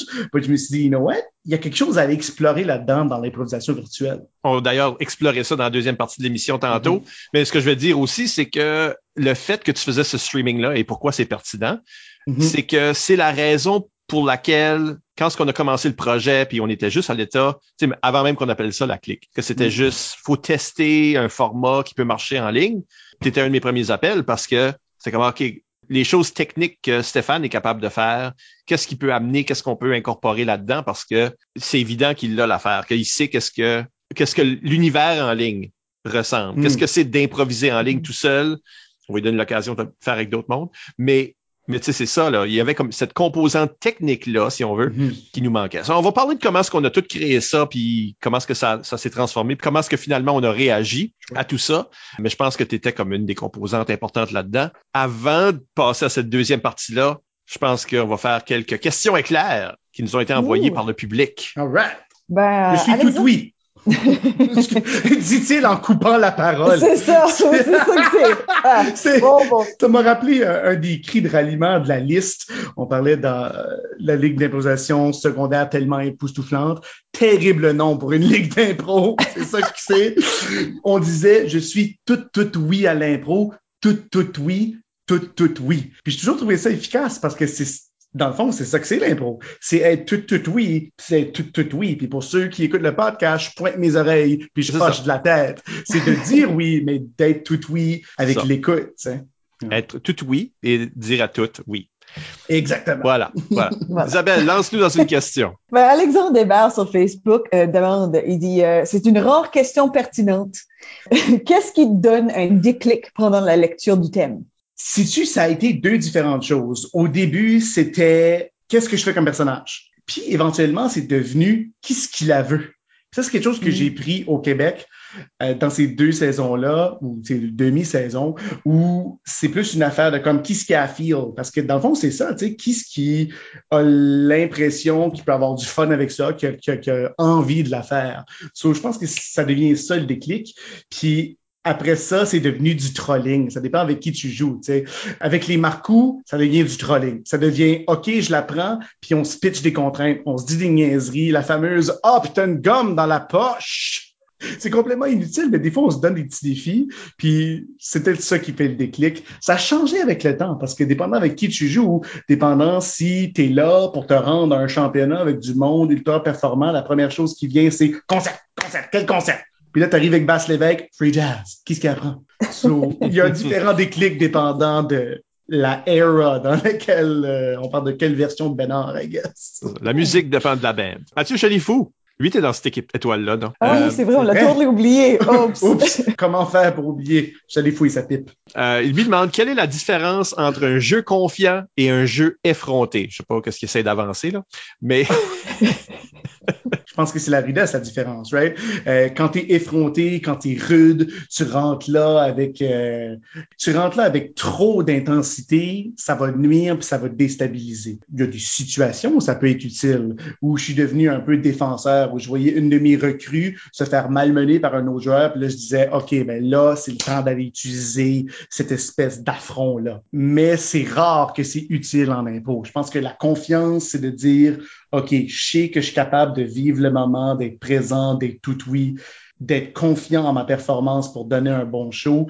sans arriver là, puis être comme Hey, tu t'appelles Maureen, tu viens de là, on est ici, tu viens de faire ça. Ça, là, tu rentres dans l'effronté puis dans, dans la rudesse. C'est quelque chose que comme quand tu es un joueur qui a de la confiance, au début, c'est une erreur qu'on qu'on fait souvent, mais que j'ai beaucoup laissé aller. C'est nocif, puis ça peut être, ça peut être du poison à l'impro. ça me rappelle une question que moi je voulais poser. Combien de, de, de ce que je vais décrire est conscient ou accidentel? C'est-à-dire, toi, t'es le joueur, c'est pas important, Mm. capitaine ou non, Mm. t'es assis sur le banc et tu t'interjectes, t'as des réactions au thème, t'as des réactions aux punitions, t'as des, c'est beaucoup comme ça que tu te pognes des euh, punitions du sort de procédure illégale parce que t'as parlé quand c'était pas ton tour. Ces genres de blurt là, consciemment fait partie du spectacle, jouer avec le public ou ça sort tout seul? Oui, oui. c'est oui aux deux. C'est naturel parce que je suis de même. Je parle beaucoup du déficit d'attention, mais il y a tout ça là-dedans. Il y a, il il y a quelque chose qui me montre, puis la réplique est au niveau du gorgoton, puis elle sort. Right? Mais il y a aussi une inspiration pour revenir à la lutte du loose cannon. C'est le type de personnage qui m'a toujours fasciné. C'est quoi le loose cannon? Le premier à l'avoir fait, il s'appelle Brian Pillman Jr. Le gars était unhinged, puis il fonctionnait à l'extérieur des règlements de la lutte, puis il brouillait les règlements, puis la réalité. Right? Il y a comme une petite affaire de presque comme Andy Kaufman là-dedans, de comme jouer avec la patente, you know? Puis il y a un petit peu de Dean Ambrose ou John Moxley plus tard, d'être ce joueur imprévisible-là, puis de vraiment s'en foutre un peu des règlements au bienfait de ce que moi j'ai l'impression que j'ai envie de faire pour le show. Parce que comme une fois que tu mets de côté la volonté de gagner, puis le calcul des punitions, puis tout ça, je décide, you know what, si je veux prendre la punition parce que je trouve que ça va être le fun, ou que sur le moment j'ai quelque chose à chirper, je vais le faire. Puis là, ça crée une dynamique sur le banc, parce que tu l'as dit, peu importe si je suis capitaine ou pas. Puis je ne le suis pas souvent parce que j'aime être ce loose cannon-là. J'aime qu'il y ait, mettons, un Sébastien Haché qui physiquement doit me retenir sur le banc. Puis ça, tu te vois faire oui les deux. Vous l'avez vu où c'est comme je suis, je suis de même, je suis le bord du banc, puis je veux crier quelque chose au ref, puis ça crée un show à côté du show. C'est peut-être pas la saveur de tout le monde. C'est peut-être pas quelque chose que tout le monde aime. Ça fait partie de moi. Je le force pas. Ça vient d'une d'une inspiration de ce loose cannon-là où j'aime ajouter un élément de plus. Puis souvent, ça va créer une espèce de tension entre l'arbitre et moi de comme une autre réplique. Puis je te punis. Puis là, je deviens un petit chien battu, puis je me cache, puis je le joue, puis je le fais très, très théâtral, right? So comme aux fans, aux arbitres et au monde de l'impro de me dire si c'est de la merde puis que j'arrête. Moi, j'ai du fun à le faire. Sorry, not sorry. Ben justement, on a une, question, une autre question d'Alexandre Hébert qui a rapport avec la lutte. Il demande quel move de lutte est le plus impressionnant en impro? c'est kind of un move de lutte. On retourne en 2008. C'est les Jeux de la francophonie. Ça se passe à Winnipeg. Je suis juste à ma deuxième saison d'impro. Je suis pas éligible à être dans l'équipe parce qu'ils prennent juste des douzièmes années, joueurs étoiles de partout. Fait que notre équipe étoile arrive contre l'équipe du euh, de l'Acadie, qui est cette année-là l'équipe de Bob Savoie. Puis la prise de lutte que je me souviendrai le plus de toute ma vie, c'est pas une prise de lutte fait à un autre joueur, fait à soi-même. C'est Bob Savoie qui rentre dans cette impro-là, qui prend notre bande, puis on en a rien qu'une. On a une bonne bande qu'on utilise à ce secondaire-là. Puis on était, je pense qu'on l'avait amené à l'Université de Saint-Boniface. Puis Bob rentre dans l'impro, il regarde la foule, il est tout seul, il prend la bande, puis il la lève un pied deux pieds, quasiment trois pieds off le sol, puis il la drop. Il a fait comme une camel clutch qu'on appelle en lutte, là, mais à la whole bande. C'est du monde qui connaissent la lutte, là. C'est comme si tu prends la bande, tu la lèves dans les airs, tu la courbes sur elle-même. Tu l'entendais, à craquer. Elle faisait... Puis il l'a droppé. Puis tous les franco-manitobains ont fait... C'est comme si tu venais de pisser sur la tombe de l'Uriel. Comme tu viens de dropper, tu viens faire une prise de lutte à notre bande So, je pense que c'est ça le souvenir le plus concret d'une prise de lutte. Puis, un enfant, c'est encore Bob Savoie, à Mané, il avait pitché Justin Guitard. Une powerbomb, si tu mets la tête de l'adversaire entre tes jambes, tu flippes le corps pour que la personne soit assise sur tes épaules, mais la bédaine est comme sur ta fâche. Okay. So, Bob fait ça, il prend Justin Guitard, puis il le yeet. Il l'a juste launché à travers de l'improvisoire. Puis vous connaissez Justin Guitard, tout part d'un bord puis de l'autre, il rentre dans la bande. Tu vois, qu'est-ce que c'est ça, les, les deux souvenirs de move de lutte? Mais la vraie réponse, qu'est-ce qui serait le meilleur move de lutte à faire? Lequel qui le plus en contrôle? Lequel qui est le plus safe? Lequel qui aurait l'air le plus violent? Parce que c'est ça de la lutte, right? C'est pas du MMA, c'est pas du cage fighting. C'est donner un show puis donner l'impression que tu fais mal à quelqu'un. Sur Bob, hein, mauvaise réponse. Faut pas que tu pitches le dude pour vrai, right? sur, sur le backbreaker est la meilleure solution. Puis je l'ai fait une couple de fois dans des impros où des strikes, ça marche vraiment bien. Puis j'ai fini par éventuellement donner un cours de combat scénique à l'Université de Moncton avec Shane Rice, la première et seule ceinture noire de Jiu-Jitsu brésilien de la famille Gracie au Canada. On a la chance de l'avoir ici comme coach de Jiu-Jitsu. Le dude est incroyable. Mais il parle pas français. So, j'avais convaincu l'Université de Moncton de nous embaucher comme un duo que moi j'allais enseigner en français puis que j'allais enseigner les techniques. Puis on avait montré une coupe d'affaires que j'ai éventuellement utilisé en improvisation.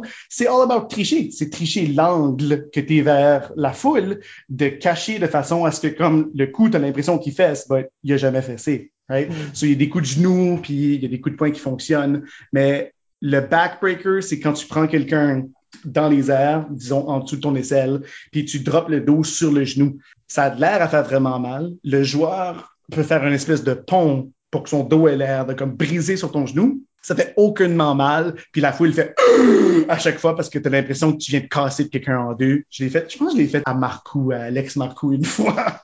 so, je pense que c'est ça ma réponse, un backbreaker. Pas mal plus détaillé comme réponse que ce à quoi je m'attendais. Merci Alexandre Hébert de ta question, qui celle-ci n'a pas été marquée comme pertinente, mais pourtant. pourtant. Euh, une autre petite rapide. C'est quoi ta plus grande peur en impro? Nous demande Sébastien Haché. Jouer contre Sébastien Haché, il est imbattable quand il punch le maudit. C'est bon. C'est vrai, par exemple. Oui, oui. Puis à Mané, si tu on avait eu comme euh, une petite prise de bec à Mané. I, I love that man with my life. Puis à Mané, j'étais en train de faire cette, cette transition-là. On jouait l'un contre l'autre. Puis j'avais fait un personnage qui construisait, puis je l'avais set up pour qu'il punch pendant toute l'impro. Puis à la fin, il est comme Ah, je t'ai défoncé. Puis j'étais comme C'est exactement ça que je voulais. Sais, je t'ai lancé des softballs direct dans la boîte pendant toute l'impro parce que je m'en fous. Parce qu'il y a une couple d'années, j'aurais trouvé ça tough jouer contre Sébastien Haché parce que il est vraiment difficile à battre quand tu vas punch for punch. But who cares? Vas-y pas punch for punch avec lui. C'est pas ça ma force. Je suis pas un puncher. Je suis un constructeur. So, qu'est-ce que je fais? J'ai fait quelque chose de théâtral. Je bâtissais. Puis punch, il punch, il punch. Ça a été une des meilleures impros du match. C'est une des impros qui a le plus fait réagir. So, ça serait quoi ma peur? Ma peur dans un match d'impro? I guess que ça aurait été de, de, se faire huer un jour, aurait été la réponse facile, mais c'est devenu un running gag dans la licume où j'ai une fixation avec les jeux de mots. Puis c'était ah. devenu une espèce de réponse avec la foule ou quand je décrochais de l'impro. Parce que, en gros, c'est ça que c'est. Tu sais, quand tu fais un jeu de mots qui sert à rien juste pour puncher, c'est un décrochage, c'est un cabotinage, right? Puis la foule était smart enough à ça pendant un bout de temps à la licume, puis ont commencé à huer mes jeux de mots. Fait qu'est-ce que moi je fais? Ben, je continuais à faire des jeux de mots pour faire huer la foule, puis là, ça devenait une thing. Je me pitch tellement à tête perdue dans l'impro que je pense que ça fait des années que j'ai pas peur de grand-chose. La chose qui me fait le plus peur, ce serait de plus jamais pouvoir faire de l'impro. C'est ça qui est peur. C'est pas anything about faire de l'impro, c'est de pas pouvoir en faire. C'est ça qui serait triste. Mais il y a peut-être des impros que tu veux pas faire. Annick Landry oui. demande, chanter ou musical, c'est quoi la catégorie que tu aimes le moins? Chanter, clairement. Parce que musical, tu peux, tu peux t'appuyer sur la trame. Musical, dans le fond, c'est une mimée glorifiée. Puis j'adore les mimées, les sans-paroles. J'aime beaucoup faire du physique. So, j'ai pas de misère pantoute avec une musicale. Avec la chanter, j'ai longtemps fait le running gag de aussitôt que la carte est lue puis que ça dit catégorie chantée, je me cante sur le banc puis je kick up mes jambes sur la bande pour signaler comme organisez-vous avec ça, la chanter, c'est pas ma thing. J'ai pas ce talent-là. S'il y a une impro que je pourrais ne pas faire pour le reste de ma carrière, ce serait des chanter. Il y a une année où ce que c'était à l'imprévu. Ils avaient fait une espèce de Royal Rumble, mais ça s'appelait pas ça, l'auto impro or something, puis on gagnait des gratteux, mais c'était un une espèce de tournoi face à face. Puis le maudit David Saint-Pierre, qui était ref, a choisi les brackets a choisi des impros, puis a choisi des catégories, puis il m'a mis first round contre Nicolas Marcoux dans une chantée. Ben là. Euh... Qu'est-ce que tu veux faire? Ouf. Je me suis déplacé pour aller à un tournoi, j'ai fait une impro. Ciao, bye. C'est la meilleure chantée que je fais de ma vie à cause de Nicolas Marcoux. Chanter, plus jamais. Non, merci. Euh, là, on a une question euh, de Facebook de Manon Deschamps, qui je crois est ta maman. maman. euh, Est-ce qu'il y a quelque chose en particulier qui pourrait te faire décrocher de ton personnage pendant une impro? Ah, c'est quelque chose que j'ai longtemps été fier de pas décrocher.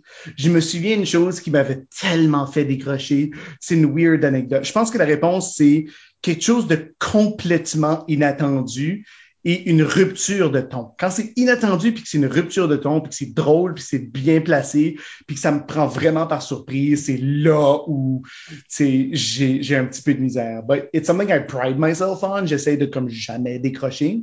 Mais l'anecdote, je pense qu'on est en deuxième saison, on doit être en 2010. Joe McNally est en train de faire un sniper. C'est une impro sérieuse. On est en train de faire une discussion quelconque, puis c'était quelque chose about quelqu'un va se faire tirer, right? Un meurtre. Joe McNally est en train de préparer son sniper minutieusement. Tu le vois en train de faire du mime en arrière. Il fait presque pas un son. Il allume une cigarette. Il prépare le sniper. Ça a l'air super sérieux. Il line up sa shot. Il reste 30 secondes. On finit une coupe de répliques. Il reste 10 secondes. Puis à 10 secondes, il inspire, il s'aligne, il tire, puis il fait ça, là, j'ai assez perdu ma chiette.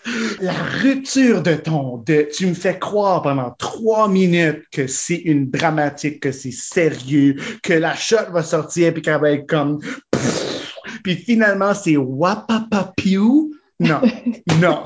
Moi, c'est drôle, c'est ces niaiseries-là qui me font le plus décrocher. Et une petite dernière de David Saint-Pierre, qu'on vient de nommer. Oh non, pas lui! Il demande, ben, il demande la grosse question, dans le fond, c'est quoi le secret de ton moral infini et de ton énergie infatigable? Le déficit d'attention. Je pense que c'est peut-être ça, en quelque part. Puis c'est l'amour de la patente, sais, l'amour que moi j'ai pour l'impro, puis l'amour que je reçois à faire de l'impro. Parce que c'est de l'énergie pure, right? Vous savez, on devient un petit peu comme accro à ça, à recevoir cette énergie-là, que ce soit des joueurs avec qui tu joues ou de la foule pour laquelle tu joues. J'ai toujours eu une espèce de facilité à, en anglais on dit check your problems at the door.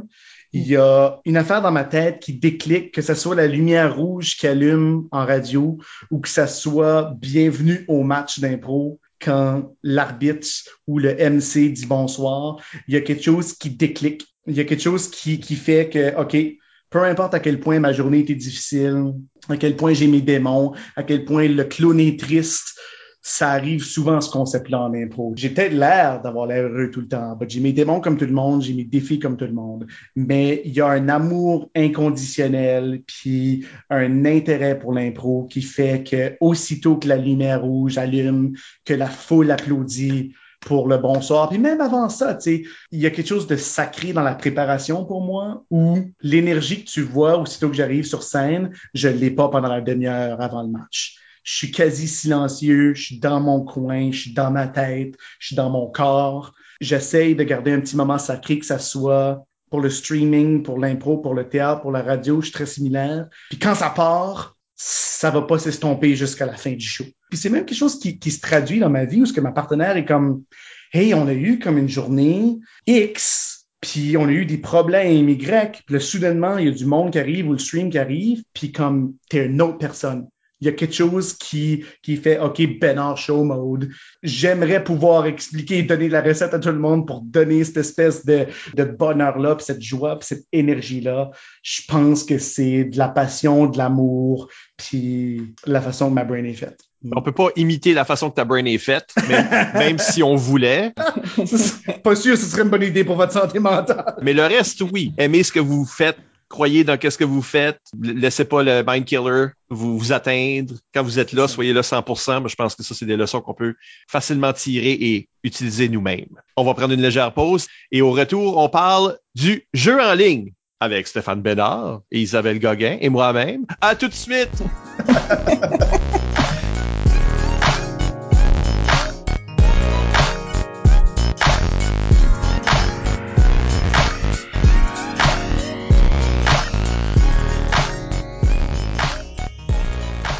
On est de retour. Michel Albert au microphone avec Isabelle Gauguin. Allô? Et notre invité, Stéphane Bénard. Allô? Qui allait répondre silencieusement avec juste un coup de tête jusqu'à temps qu'il réalise le format, là, le médium. Les gens ont senti mon hochement de tête, je suis sûr. C'est clair, c'est clair qu'il y avait une approbation. Euh, et on parle du jeu en ligne. Alors ça, Parlons un peu du contexte de ça parce que, évidemment, la pandémie nous a forcés dans des coins à essayer de trouver une façon de garder le, jeu en vie, même si on ne pouvait pas se rencontrer. Surtout quand ça vient des rencontres inter, intra-provinciales, mais inter-ville, inter-école, inter, tout ce que ça se peut. L'effet, je ne vais pas appeler ça l'effet pervers, mais l'effet chanceux de ça, c'est que ça nous a donné la chance de jouer ensemble indépendamment de où on vivait. On a joué avec des gens de l'Ontario, on a joué avec des gens qui vivaient maintenant au Québec. On a joué avec des mhm. gens de Terre-Neuve, de la France, de Saint-Pierre-et-Miquelon, mais aussi du continent, Nouvelle-Écosse. En tout cas, je vais pas toutes les nommer, là. Ah, en, masse. euh, à quelque part, le jeu en ligne n'a pas besoin de disparaître, même si la maladie est guérie, parce que il y a encore ces opportunités-là que ça peut créer pour des gens qui peuvent pas se déplacer facilement. Et quand ce qu'on a commencé ce projet-là, je dois dire que je me suis assis là pendant, euh, moi, c'est une question de comme, de l'idée au premier document, il y a une soirée, là. C'est le même que je fonctionne mais il fallait trouver une façon de jouer de l'impro en ligne, tout abandonner là, que ce qui ne marcherait pas, mais garder l'essentiel. Je pense que ça qui que les gens n'avaient pas encore trouvé comme formule parce qu'il y a eu des, des occasions d'impro en ligne pendant le début de la pandémie, mais c'était des choses Whose line is it anyway? Ou comme c'est juste moi tout seul, il n'y a pas de compétition, il n'y a pas de pointage, etc. Donc, c'était de trouver une façon d'incorporer l'impro match qui est une simili-compétition, qui pouvait occasionner des sortes de rencontres, tout en disant, garde, il n'y a rien de sacré, si ça marche pas, ça marche pas, etc. Et là, on a commencé à jouer des tests. Et si vous regardez sur le canal YouTube d'Impro NB, il y a ces premiers matchs-là qui ne ressemblent aucunement aux matchs de plus tard. Donc, je vais vous embarquer dans la conversation ici en demandant, comme au début, qu'est-ce qui marchait pas pour vous et qui a fini par marcher, qu'est-ce qui marche encore pas, à votre avis, ou qu'est-ce qui étaient les surprises qu'il y a eu, oh, finalement, ça, ça marche, on n'aurait jamais cru? Oui, je pense que le, premier défi pour moi, ma première inquiétude, c'était comment on fait pour pas que ça feel comme du gossage dans un Zoom. Comment est-ce qu'on fait de passer à des têtes flottantes qui disent des niaiseries dans un Zoom à OK, c'est une alternative à l'impro. Ça peut pas remplacer l'impro de scène comme on la connaît, mais ça peut venir comme meubler un vide. Puis comme tu as dit tantôt, Mike, ben, est-ce que cette improvisation-là devrait continuer? Moi, je crois que oui, parce que ça crée justement un nouveau type de jeu, puis ça donne des opportunités à du monde de partout de jouer ensemble. Je pense que comment on a fait pour régler le problème, c'est, vous avez trouvé quelque chose de très simple. faut juste fermer une option dans Zoom qui fait qu'on voit pas les autres joueurs quand il y a juste deux joueurs actifs. Puis c'est une solution tellement simple. Bah, tu vois d'autres ligues qui ont essayé de faire ça, puis tu vois tout le monde en même temps dans le Zoom, ça dénature la chose. Parce que là, tu vois le gars qui prend une bière, tu vois quelqu'un qui se décote le nez, puis c'est plus de l'impro, ça devient juste quelque chose qui est comme un mess, right? So, je pense que déjà dans le format, dès le début, de réussir à comme sectionner le spectacle pour qu'il y ait presque comme des entrées et des sorties théâtrales. Je pense que ça, ça a vraiment créé une structure qui a donné un feel d'improvisation dès le début. Comme si je peux pour une seconde parler comme la DG d'Impro NB. je pense que comme une des, affaires qui était vraiment comme intéressant pour l'organisme, c'était de, de donner cette opportunité-là aux régions qui n'avaient pas nécessairement de l'impro régulièrement.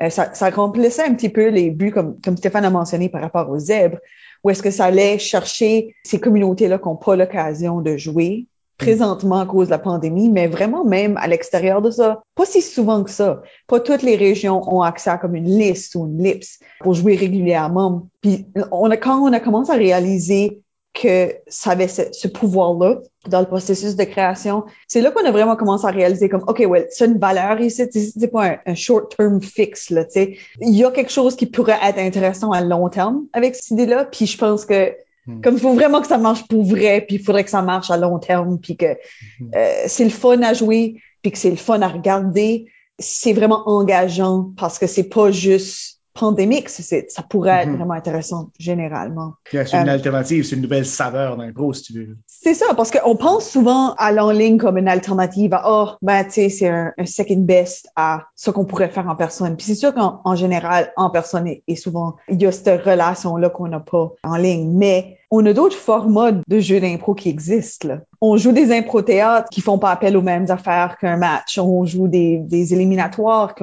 qui, vont chercher des différentes compétences. C'est des différentes structures, mais les racines sont les mêmes. C'est les mêmes sortes d'outils, c'est les mêmes sortes de mm-hmm. réflexes, juste peut-être certains sont amplifiés dans ce contexte-ci. Dans le fond, pareil comme une catégorie. Une catégorie est faite pour faire comme, là, tu fasses un impro dans ce style ici. Ça amplifie ces compétences-là spécifiques pour ce moment-là. Je pense que ça, c'est une des grosses forces de le jeu en ligne, c'est que ça va chercher certaines sortes d'habiletés, ça les amplifie plus qu'on les verrait en personne parce que parce que c'est juste pas physiquement possible ou parce que mm. c'est comme ah ouais là ça fait briller cette qualité là d'un improvisateur en particulier je pense que ça donne des options qu'on n'a pas sur scène, right? Parce qu'une fois qu'on établit l'aspect technique où c'est l'écoute, c'est un nouveau défi. Parce qu'il y a le petit délai, t'es pas à côté de quelqu'un, tu peux pas se fier vraiment au corporel, c'est plus tough. Fait que, une fois que tu minds ta brain est comme, peut-être que c'est plus une réplique qu'une réplique ou deux répliques, deux répliques, faire un petit peu plus une danse avec ça et que l'aspect technique il faut que tout le monde trouve une façon de bien utiliser la caméra, le micro, le setup. Il y a une barrière d'entrée qui n'existe pas avec l'improvisation scénique. Mais une fois que tu ça, Ben là, soudainement, tu peux voir ça comme de la création de contenu audiovisuel plutôt qu'une performance théâtrale. Oui, il y a une performance là-dedans, mais la façon que tu le captures, la façon que tu interagis avec ta caméra puis ton micro, puis la façon que tu utilises des outils, comme moi, j'ai inclus dans la clique, changer la voix, que ça, j'ai réalisé, OK, ça peut être intéressant des fois, mais on a la capacité de le faire nous-mêmes en tant qu'improvisateur. Pourquoi le faire très souvent avec une voix? Là où ça devient intéressant, c'est si tu changes ton visuel, mais ça, c'est quelque chose que tu peux pas faire. Fait que ça, c'est comme une plus-value. Moi, j'ai commencé à trouver ça vraiment intéressant de temps en temps, peut-être trop, certains diront, de, tu te transformes en sapin, puis là, soudainement, t'es une autre affaire, t'es un loup, t'es une lune, puis comme, il y a quelque chose que tu peux faire comprendre ça sur scène, mais de l'être visuellement avec le virtuel, c'est une autre patente, tu sais, ça devient vraiment audiovisuel plutôt que théâtral. Et souvent, ça, c'est les fous rires. Parce que quand, quand tu regardes le, show, mettons que tu joues pas dedans, puis tu le regardes juste, tu es souvent sur le banc. Tu regardes l'autre équipe jouer, puis ça, c'est les moments que tu t'attends pas de voir. Fait que quand ça arrive au bon moment, que c'est bien fait, c'est pareil comme n'importe quel autre impro, tu dis, je l'ai peut-être trop fait. C'est comme n'importe quoi d'autre qu'on fait. tu fais quelque chose beaucoup, des fois ça va marcher, puis des fois ça va moins bien marcher. Mais les fois que ça marche, ça, c'est des fous rires. Malheureusement, le joueur ne sait pas ça pendant qu'il joue. Je vais évoquer une question d'Élise Amel euh, ici qui demande comment tu vis la relation au public en virtuel. Parce que ça, c'était une des choses que certains joueurs, même, même après avoir essayé un peu, ont fait comme une garde, c'est pas vraiment pour moi. Ce qui évoquait souvent, c'était je n'ai pas une rétroaction du public. Tu T'entends pas le immédiat du rire ou quoi que ce soit, puis tu sais pas peut-être. En tout cas, comment est-ce que vous autres vous vivez ça? Euh, pas. Qu'est-ce que c'est ça la réponse? Comme comment tu vis la relation avec la foule? Pas, il y en a pas. Puis il y a aussi, comme tantôt tu disais, y a-tu quelque chose à changer ou que tu espérais qui qui dure pas dans ce type d'improvisation-là? Le pointage le pointage. Ça peut pas finir 560 à 412. ça n'a pas l'allure dans ma tête, right? Puis c'est là où que je me dis, OK, est-ce qu'on peut faire deux pierres d'un coup? Est-ce qu'il y a une façon de créer de l'interaction avec la foule, peut-être avec un outil comme Twitch, peut-être avec des votes interactifs, où tu peux faire un poll sur Twitch, un live poll qui ferait un vote? Puis ça, des gens qui ont écouté les matchs m'ont dit, OK, je me sens retiré du truc c'est comme si je l'écoute pas live. Je l'écoute live, je suis là, on est une coupe dans le chat, mais l'arbitre nous lit pas, il n'y a pas d'interaction, il n'y a pas de suivi, il n'y a pas de vote.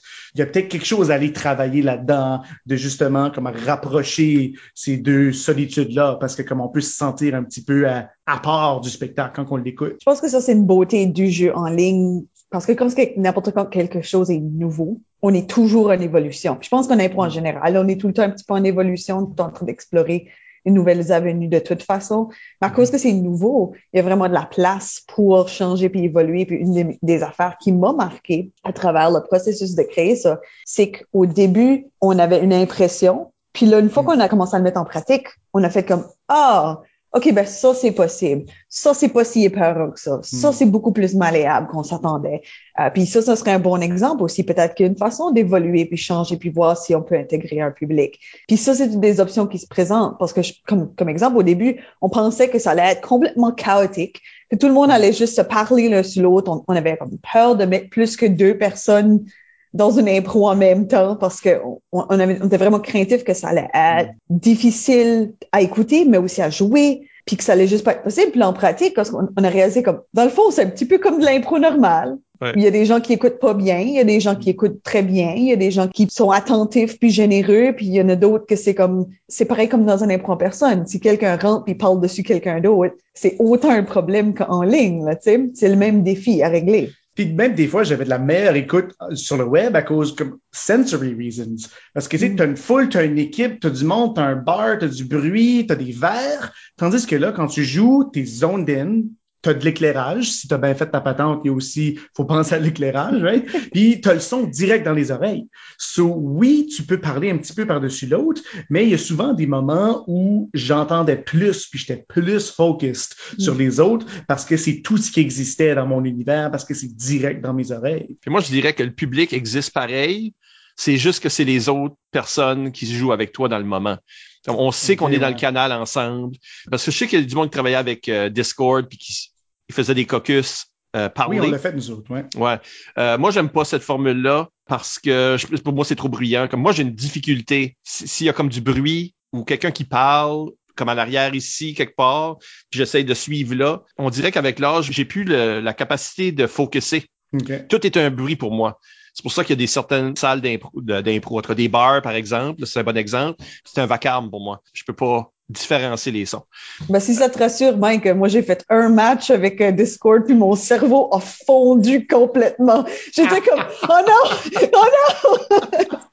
Ouais, mais C'est ça, pour ceux qui ne savent pas, c'est ça que nous autres, on faisait. On avait, pendant les caucus, vous autres, vous pipez de la musique pendant le match. Fait que d'une oreille, on entendait cette musique-là, puis on utilisait l'application Discord où on était tous dans un live chat vocal, puis on essayait de se faire un caucus. Mais oui, faut que tu sépares ton cerveau en deux. c'est ça. Quasiment que tu arrêtes d'écouter ton oreille gauche jusqu'à temps que tu entends l'arbitre qui dit c'est le temps de jouer. Peut-être qu'il y aurait quelque chose à faire avec du visuel où ce qu'on se dit, OK, les équipes vont pas écouter la musique, ils vont se concentrer sur leur caucus, puis plutôt qu'utiliser un sifflet, est-ce que ce serait pas un écran rouge qui pop-up ou peut-être juste un carton qui fait comme, OK, début de l'impro, boum, ça commence. Comme ça, visuellement, le joueur peut remettre Ouais. son autre écouteur, si tu veux. C'est intéressant. Mais moi, ce que je préférais faire, c'était à l'écrit. Fait que j'ai mon Mm. chat sur le côté qui va. Et aussi, ça me donne l'occasion de beaucoup plus écouter l'impro de l'autre équipe parce que on le sait, là, malgré les règlements de match en personne ou ce que tu parles pas pendant l'impro de l'autre équipe, garde, en ligne, euh, c'est un free for all. Fait que pendant l'impro de l'autre équipe, si tu es en train de jaser, tu l'écoutes pas du tout. Tandis que si tu es juste en train de chatter par écrit, tu vois l'impro, tu entends l'impro. Puis vraiment, ce qu'on fait, c'est pas planifier la prochaine impro, mais c'est réagir à l'impro qu'on voit. Ou quand tu Mhm. sors d'un impro, tu regardes ton chat écrit, puis il y a plein de niaiseries que tes coéquipiers ont dit pendant ton impro. Puis tu te sens que tu as été écouté, puis vu, puis, puis le monde a dit plein de niaiseries, puis se sont moqués de toi. Ben, en tout cas, t'es français stéréo, quelque chose. Mais tu sais, il y a quelqu'un qui se fait moquer des autres parce qu'ils ont eu des problèmes techniques, parce que les autres écoutaient pas, puis après, tu reviens, puis c'est comme, tu sais tout ce qui a été dit sur le banc pendant ton absence. Vu que ça va très, très vite, il n'y a pas de vote euh, de public, il n'y a pas de tétage, c'est juste comme bang, bang, bang, bang, bang. Euh, L'arbitre comme est, est soufflé tellement ça va vite. Tu es tout le temps dans une impro ou en train de discuter de ce que tu vas jouer d'une impro. Il n'y a pas de moment mort pour le joueur. Fait que j'ai, moi, j'ai jamais eu le- euh, à penser, ah, c'est-tu bon? le public Ouais. rit-tu? J'ai pas le temps de penser à ça pendant. Parce que le format faisait que c'était rapide, là. C'était comme une heure d'impro. Bang! Bam! Notre- Tu as mentionné un petit peu plus tôt que dans beaucoup d'autres spectacles, il y avait peut-être du gossage, peut-être même juste dans la vie d'un travail, quelque chose. On est sur des Zooms, est-ce que quelqu'un est en train de, là, essayer de réparer quelque chose pendant 25 minutes, puis là, on est comme, OK, là. Puis, je pense qu'une des c'est qu'en coupant toutes les procédures qui est, pas, qui est reliée à avoir un public présent, ça garde le spectacle extrêmement, un rythme vraiment élevé pour les joueurs, que justement, t'as pas le temps. T'as pas le temps de t'asseoir là et faire comme, Oh, c'était alright. Tout ce que t'as, c'est ton chat qui fait comme loser. Puis là, t'es comme yeah, ok, caucus. Puis c'est vraiment juste ces petites secondes-là que je fais pas que tu le manques. Comme moi, je sais- Mm. comme joueuse, je me sentais pas comme ah, il y a une dimension qui manque pour moi pour être capable de jouer. Mais je suis aussi pas une joueuse qui a comme besoin d'un public pour jouer. J'imagine que ça, affecte différemment différentes personnes. C'était mon règlement numéro un que je m'étais donné quand on a décidé qu'on mettons ça sur papier. Oui, l'adaptation des règlements, puis ça va sera quoi le pointage. Puis ça, ça a changé dramatiquement. Euh, C'est un des commentaires que Stéphane vient de faire tantôt. Il l'avait fait après la première saison de Click aussi. Puis on a réduit le montant de points. On a simplifié la tâche au juge. Il y avait juste trop de critères à numéroter, trop de chiffres. Justement, ça donnait des. Maintenant, ça, ça sonne comme une note sur 100. Fait que ça, c'est comprenable parce qu'on a tout fait des tests. Mais mon règlement numéro un, c'était il peut pas avoir de temps mort. Un public peut pas être assis à la maison puis faire comme OK là. Sais, on peut pas. Le caucus, c'est comme une musique. Les arbitres se donnent à danser ou faire des choses. J'ai même eu des bons commentaires par rapport à, à cet élément-là, qui est pourtant du rien. Mais c'est ça, faut que tu gardes le monde. Fait qu'il faut que ça y aille, là. Tu peux pas niaiser puis attendre parce que regarder quelque chose, tu perds intérêt rapidement. C'est pour ça qu'il n'y a pas de Samson. Puis je dis pas qu'une chanson serait pas bonne en ligne, mais c'est une des choses que on s'est pas permis parce que c'est juste trop un temps mort. Mais on a ajouté beaucoup de catégories qui sont propres à l'en ligne, puis qu'on pourrait appeler des sortes de gimmicks, où que tu sais, tu parles avec des images, puis deux écrans, puis il y en a un qui te la pensée de l'autre, etc. Ça, ça te parlait-tu, ça, Stéphane? Parce que je sais que t'aimes le développement Ouais. de catégories alternatives. Oui.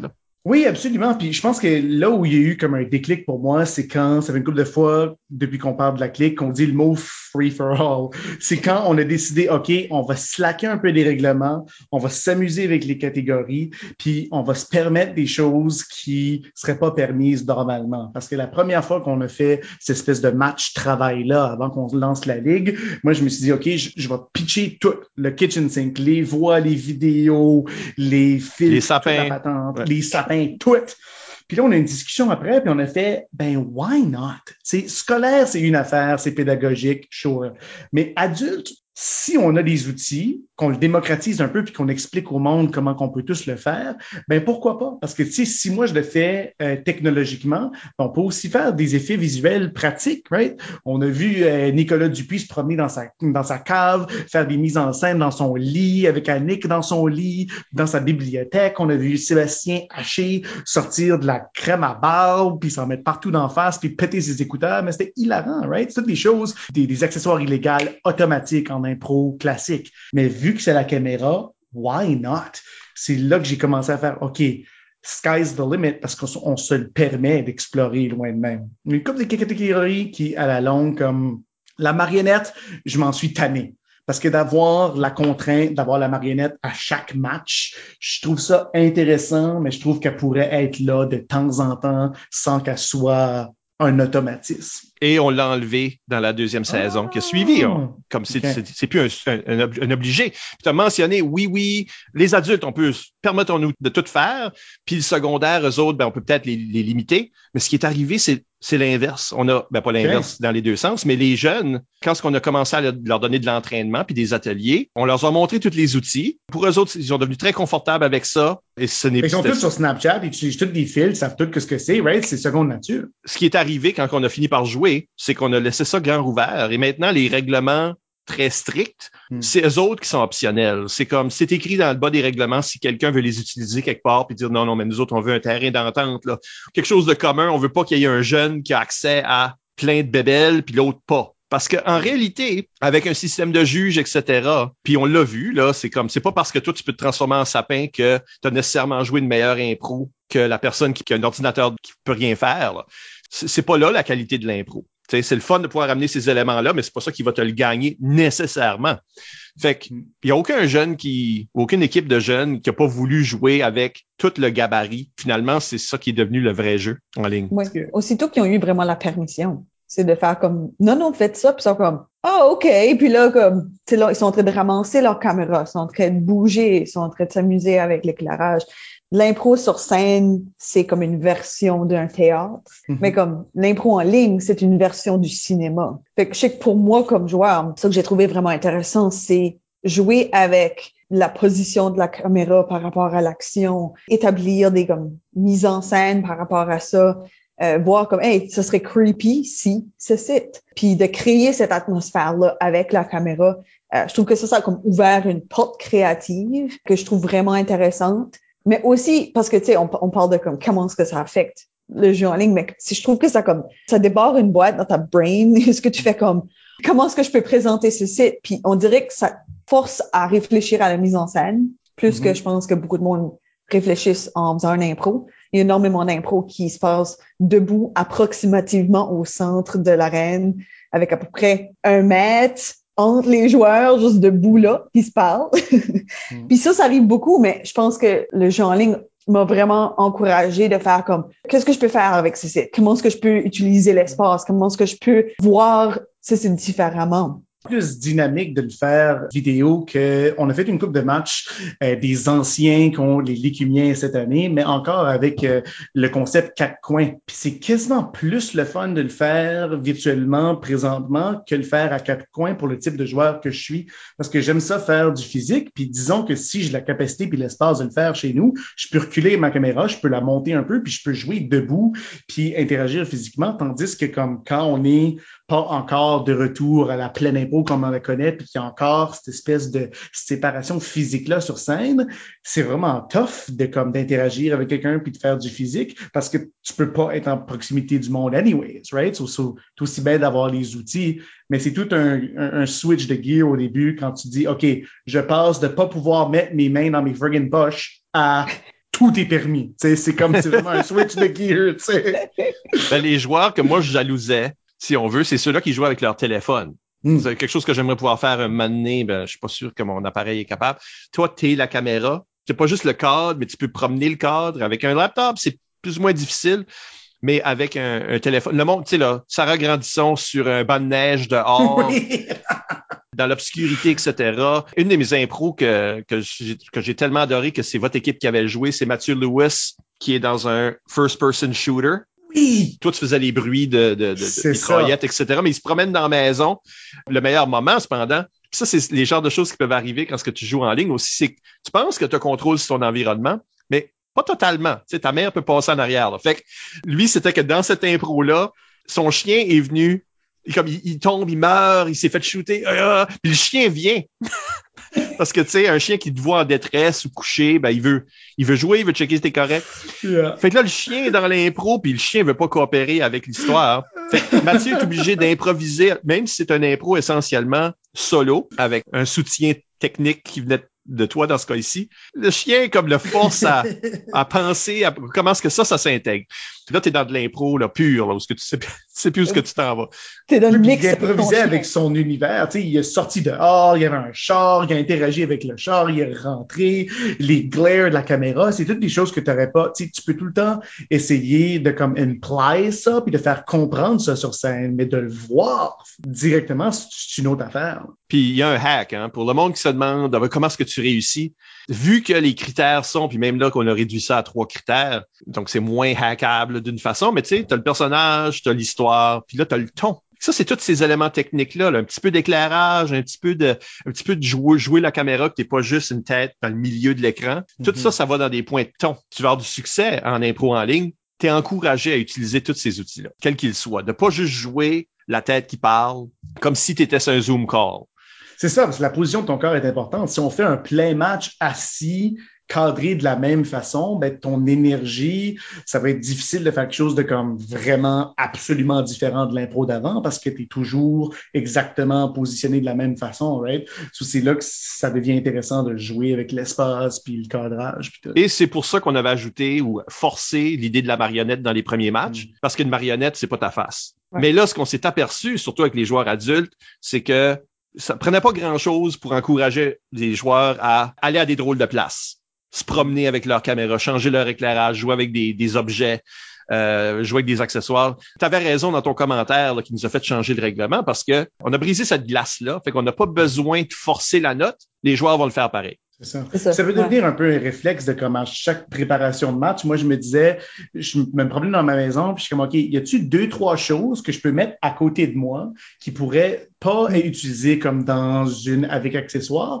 mais qui pourraient vraiment être utilisées pour un personnage, pour la création de quelque chose, tu sais? Fait qu'à un moment donné, ah, j'avais une casquette qui, mise d'une façon, va faire que ce personnage-là va visuellement avoir l'air de, comme, mettons, un, un mécanicien dès le début. Fait que je me disais, OK, un code de cuir, ça, j'ai un couteau.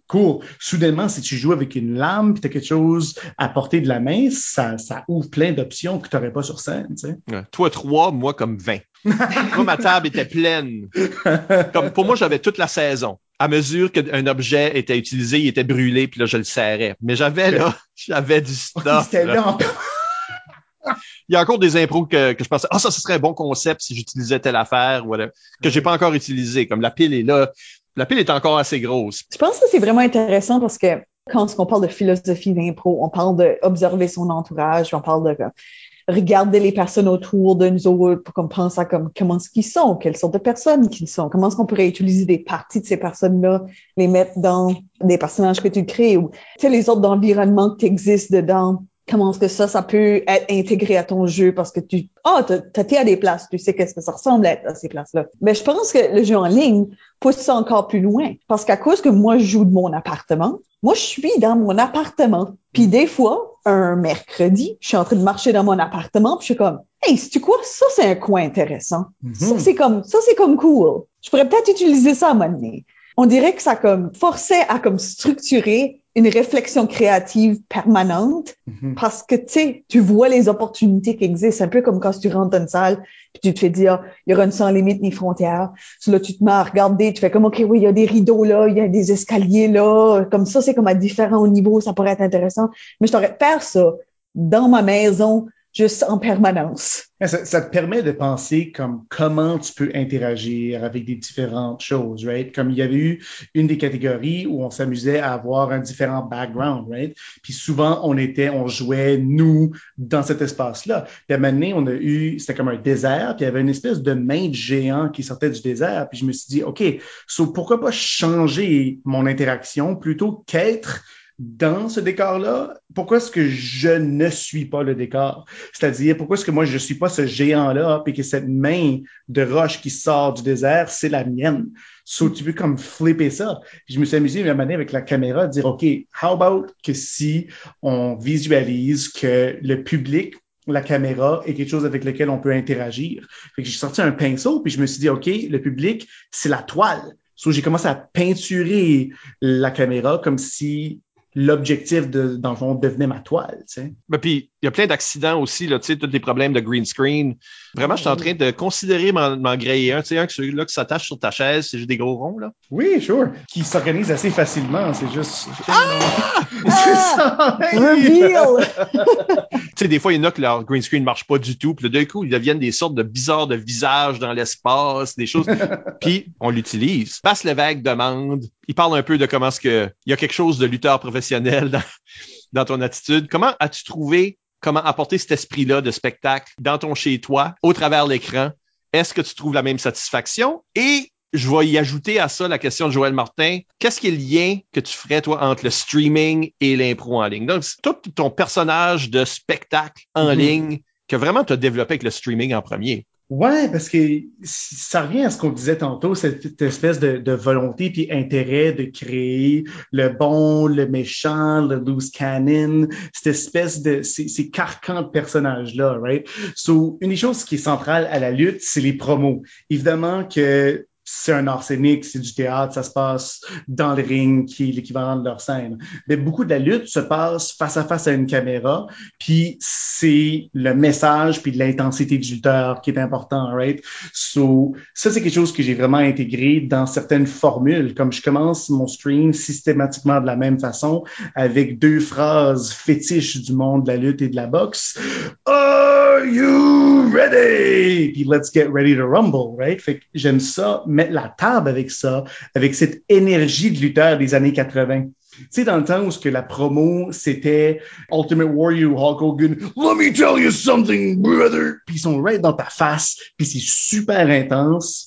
Puis c'est exactement le contraire de ce que tu expliquais tantôt. On peut pas laisser de moments, euh, des lulls où il y a comme un silence parce qu'on va perdre l'attention du monde, right? Fait que comment tu fais pour remplir ça? Ben, je me suis basé sur ces espèces de personnages plus grands que nature là où je suis en train de t'interpeller avec le plus d'énergie que je peux en comme quasiment attaquant la caméra, si tu veux. Pour faire un, petit peu de millage sur qu'est-ce que Joël demandait, où est-ce que ça se rapproche entre le streaming puis l'improvisation?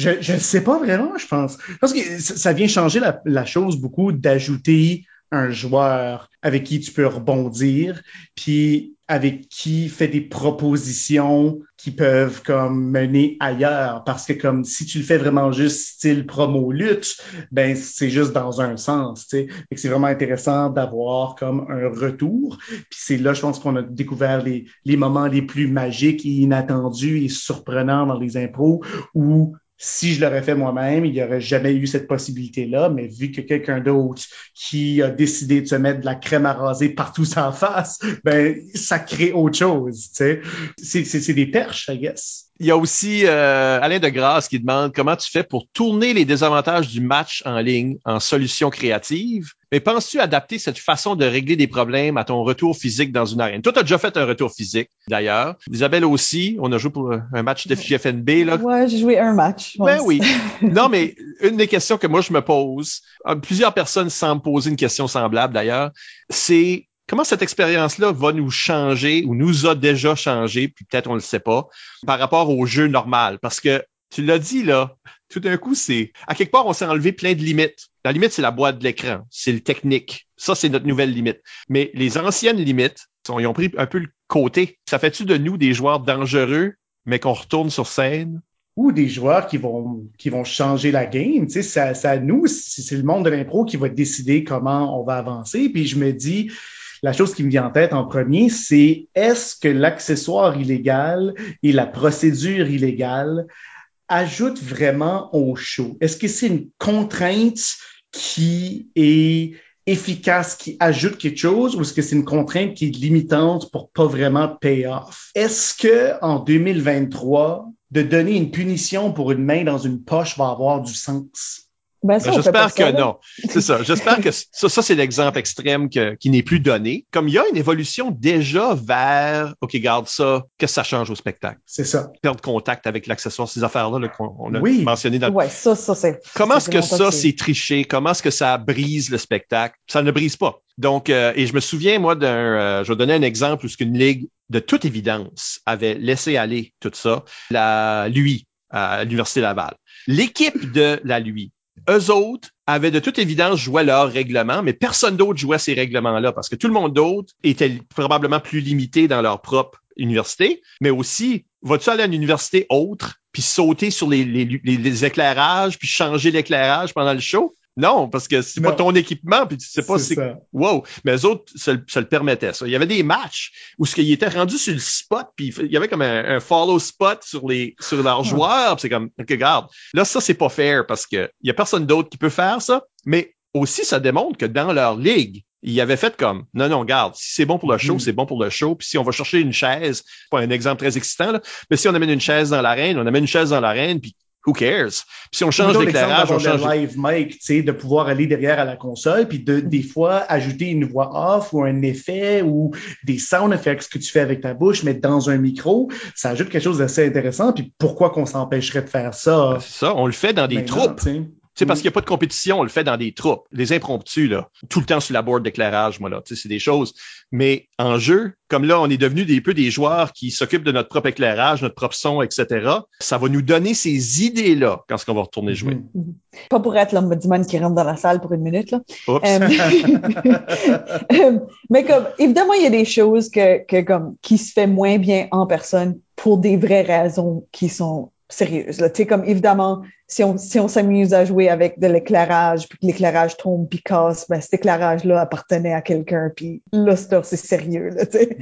Ou que comme quelqu'un pourrait se faire mal, ou que ça pourrait créer... Ça nous est arrivé beaucoup que comme des jeunes juste court au DJ puis fait comme joue ta tourne puis là c'est extrêmement malaisant pour cette personne là qui connaît peut-être pas la chanson c'est peut-être pas qu'est-ce qu'on veut.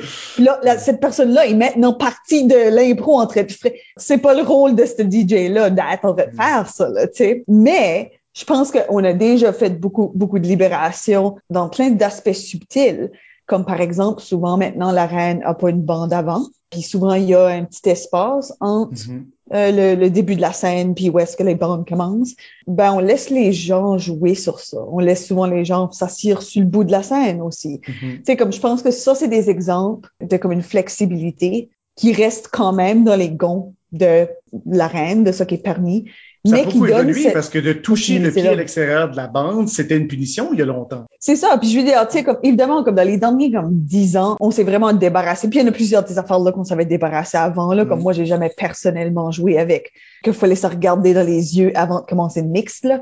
Comme ça, c'est le genre de choses-là. Ça, ça c'était déjà, c'était déjà parti par le temps que je jouais, là, tu sais. puis, puis beaucoup de ces choses-là, les mains dans les poches, puis ces affaires-là, comme ça, ça fait longtemps que c'est plus là. Mais voir le caractère intéressant d'un espace, ça, ça fait partie déjà de la façon qu'on on se set up pour un tournoi ou un match. Je sais que pour moi, comme joueur, maintenant, je pense que je vais plus les regarder puis les voir pour ça que ça pourrait être. Beaucoup plus qu'avant. Comme je pense que pour moi, ça allumé c'était comme mise en scène là de comme, ah oh, ouais, tu sais, la bande est juste une telle hauteur. Ben, moi, je peux définir qu'est-ce que cette bande-là veut dire. Est-ce que la bande est la surface de l'eau? si j'apparais au fond de l'arène, puis je suis, je suis au niveau de la bande, je suis sous l'eau, puis là, je monte, puis là, je suis sous l'eau de nouveau. Mais ça, c'est pas de quoi que j'aurais pensé à faire si j'avais pas joué en ligne. J'aurais pas réfléchi à comment maximiser le visuel. Comme je pense que j'ai beaucoup plus aiguisé comment est-ce que le public me voit quand je joue? Qu'est-ce qu'il a leur champ de vision? Qu'est-ce qu'ils voient? Qu'est-ce que leur point de vue sur l'action? Comment est-ce que l'arrière-plan et les objets interagissent avec moi? Devant ou en arrière ou tu sais. Puis on fait ça souvent des fois comme tu sais on, se met en arrière des coins puis on comme sort une main puis on parle comme une marionnette ou comme mm tu sais peut-être qu'on se fera comme tuer puis draguer derrière un coin caché puis le public nous voit plus tu sais là comme ce genre de choses là c'est des mises en scène qu'on aurait déjà vues mais comme je pense que moi personnellement je serais beaucoup plus hyper aware de ça puis je serais aussi je pense plus prêt à me garrocher mm. que je pense que je me garrochais avant c'est un bon réflexe d'étudier la salle puis de voir les, options puis les possibilités. Puis est-ce que ces options puis ces possibilités-là devraient être restreintes à une sans limite ni frontière? Je suis plus sûr. Il y a peut-être de la place pour intégrer ça plus dans, toutes les impros. Je pense que le monde se met des barrières qui n'existent pas en personne. On imagine l'impro d'une telle façon des fois. Puis il y a plein d'options qui sont là. C'est juste qu'on n'est pas en train de les prendre. Parce qu'on on a soit, soit qu'on est sous l'impression qu'on n'a pas le droit, soit parce qu'on n'a jamais été appris de observer ça comme ça, soit qu'on a juste jamais exploré ça pour nous nous-mêmes. On parle de comme l'impro comme si c'est dans une boîte restreinte puis que le jeu en ligne est comme ouvert puis ça. Puis c'est vrai jusqu'à un certain point, mais beaucoup des mêmes réflexes existent. C'est juste qu'on n'était pas en train de le faire. Il y, a, il y a du monde qui ont moins d'expérience en jeu en ligne, par exemple, ou en jeu point final. Puis tu vois, là, ils se tiennent à la boîte. Ouais, ils sont debout dans la boîte. Ils se sont mis ces limites-là même en personne. Un exemple concret, je pense, c'est l'interaction à partir du banc. Right? Il y a plusieurs ligues au Québec qui l'intègrent depuis des années. Chez nous, on a qu'à dire jusqu'à la pandémie, si on interagissait à partir du banc, c'était une punition, c'était une procédure illégale, right? Mais avec le retour sur scène, les deux matchs que j'ai fait avec euh, les joueurs actuels de la Licume, on a dit dès le début, on l'accepte, on peut interagir à partir du banc, aller ajouter euh, une réplique ou peu importe. Puis ça ajoute quelque chose de, très dynamique où des fois, c'est pas nécessaire d'aller ajouter un corps sur scène, surtout quand tu es restreint à quatre boîtes. Sur ça, c'est quelque chose qui est simple à changer, puis qui est vraiment le fun à intégrer, puis qui ajoute plein d'interactions possibles. Puis juste revenir rapidement sur la situation dont Isabelle parlait avec euh, le DJ, la chanson, mais ça right now. À la Smoothie, on a fait quelque chose d'assez intéressant qui s'intègre facilement à n'importe quelle ligue. C'est un Messenger Facebook ouvert avec toute la ligue. Le DJ a accès à ça dans le Messenger. Puis la personne sur le banc, tu prends ton téléphone puis tu drops le lien directement dans la converse où tu crées une place qui est dédiée à ça pour dropper, mettons, fais jouer cette chanson-là, fais jouer cette trame sonore-là. Comme ça, tout le monde est sur le même pied d'égalité. On enlève le chaos de la technique puis on se dit, OK, voici là où on met des aspects musicaux puis on peut les faire jouer dans le match. Je pense que dans, dans le contexte d'une ligue, ça, c'est des choses qui peuvent vraiment bien marcher parce que, hmm. parce que tu veux pas non plus imposer à des officiels qui sont souvent bénévoles tout au coup mm d'être dans des situations de stress qu'ils ont vraiment pas signé up pour. Là, c'est le joueur qui a fait l'effort de trouver le lien et a simplement demandé de jouer. Ça, c'est peut-être une réponse aussi à la question de Sébastien Haché, qui est un peu en ligne avec tout ce qu'on disait, mais qu'est-ce qu'on pourrait amener de notre façon d'aborder le jeu en ligne à l'arène? Ben, tu viens de mentionner tout l'élément technique comme ça, c'est une des choses qu'on qu'on fait pas. Ça donne aussi raison d'être à une sorte de coach, par exemple. sais, comme qu'est-ce que tu fais à part prendre des notes? Ben, peut-être tu es là sur un ordi, puis tu es en train de manipuler des choses ou de faire des mm-hmm. demandes. Puis cette ligue-là euh, qu'on invente, là, on en parle de même, a cette ouverture-là. La personne qui fait la musique est capable de tout faire ça, puis est peut-être un improvisateur, lui ou elle-même, puis comme est game de faire des choses ou des effets. Il y a tout un, élément coach metteur en scène. Tu sais. Il y a, ça existe les lundis au théâtre Sainte-Catherine à Montréal. C'est ça. C'est le coach arbitre et aussi metteur en scène, puis un peu facilitateur. Tu sais. Il peut intégrer puis présenter plein de différents trucs pour guider l'impro. Ben, imagine une ligue physique, en présentiel, qui mm-hmm. utilise en général les outils de l'en ligne. Où ce que mm-hmm. chaque équipe a le droit d'amener un coffre. Peut-être c'est ça leur limite. Il faut que ça fitte dans leur coffre. Un coffre de d'accessoires ou habillement, costume, un costumier. Fait que ça, ça, serait cet euh, élément-là.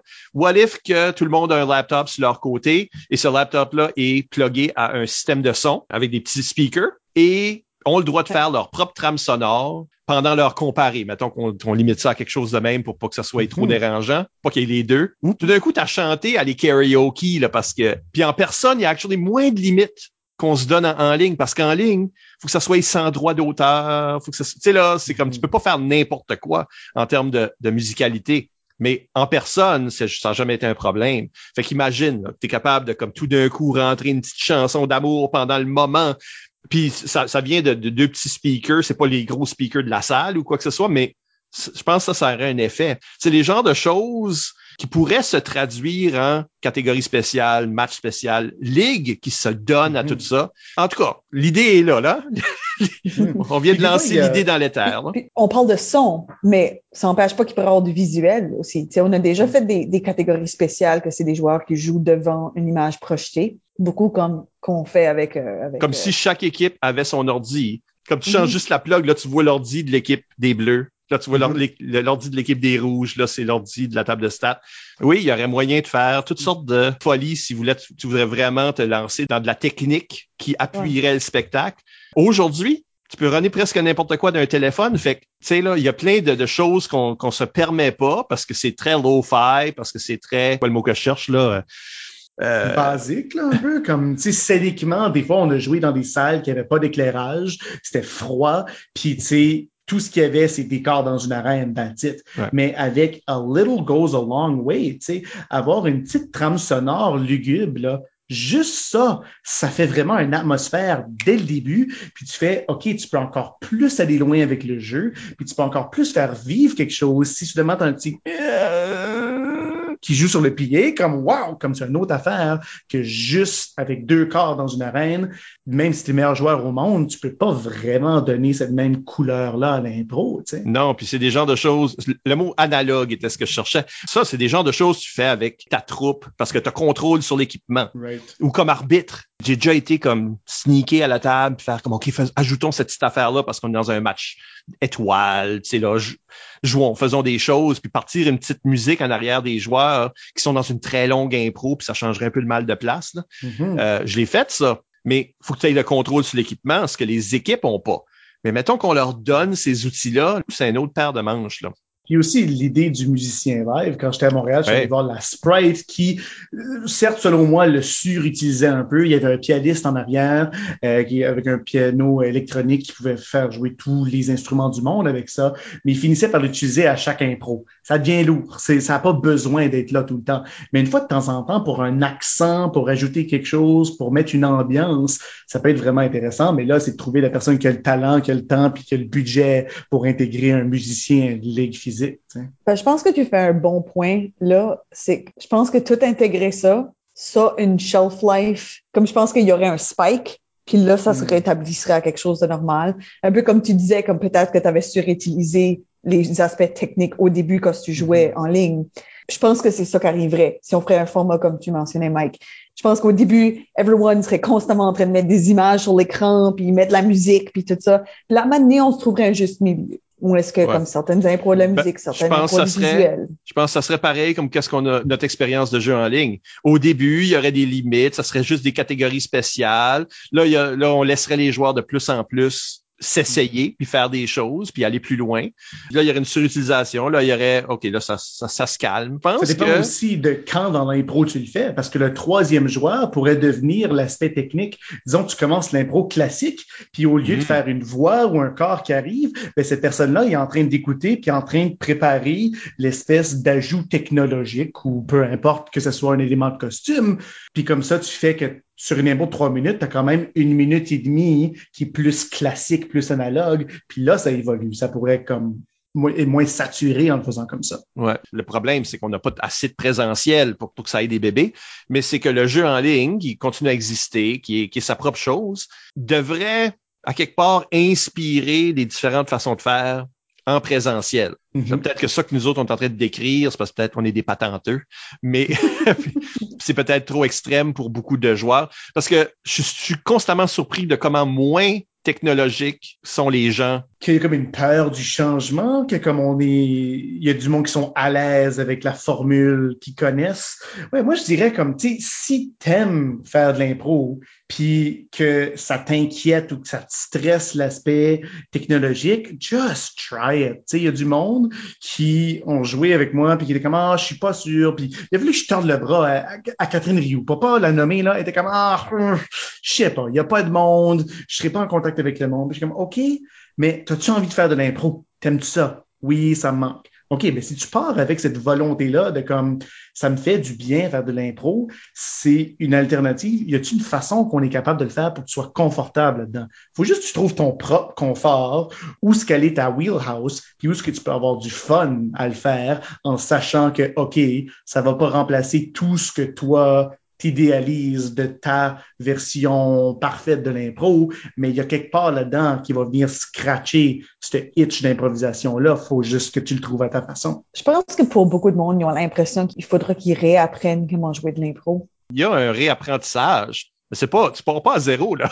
non, c'est ça. C'est comme, c'est comme, c'est comme une, c'est un petit peu, je sais pas, j'essaie de trouver un exemple sportif, là, j'ai immédiatement réalisé que je sais rien à bord des sports. mais. mettons, field hockey, ice hockey. Il y a un bâton, il y a une puck, mais tu t'es pas sur le même terrain, c'est pas les mêmes règlements. C'est ça, tu apprends à patiner, veux dire, le reste devrait être naturel parce que tu as ces sortes de, compétences-là, là. La preuve, Catherine euh, Rio était très bonne. Exactement. Dans le format. C'est comme Annick Landry, c'est une excellente joueuse, que ça soit euh, physique ou pas, elle va trouver une façon, puis ça vient du théâtre, puis elle a modifié ses trucs, puis elle nous a offert des choses dans le virtuel qu'on n'a jamais vu Annick dans son intimité, dans son lit. Ça sonne creepy ce que je viens de dire, là, si t'as pas vu l'intro, mais elle l'a fait, puis ça fait quelque chose de vraiment touchant. C'était quelque chose qu'on n'aurait pas pu faire devant un public à cause de la contrainte de la salle. Ça se peut juste pas, tu sais. Oui, on peut vraiment chuchoter. Hein. Tu sais, c'est le genre de. Tu peux être très intime avec ton public. Tu sais, qui a fait une impro là, en, cachant la caméra, puis ça, ça avait créé un oh, tunnel. Barry. Puis on, Barry.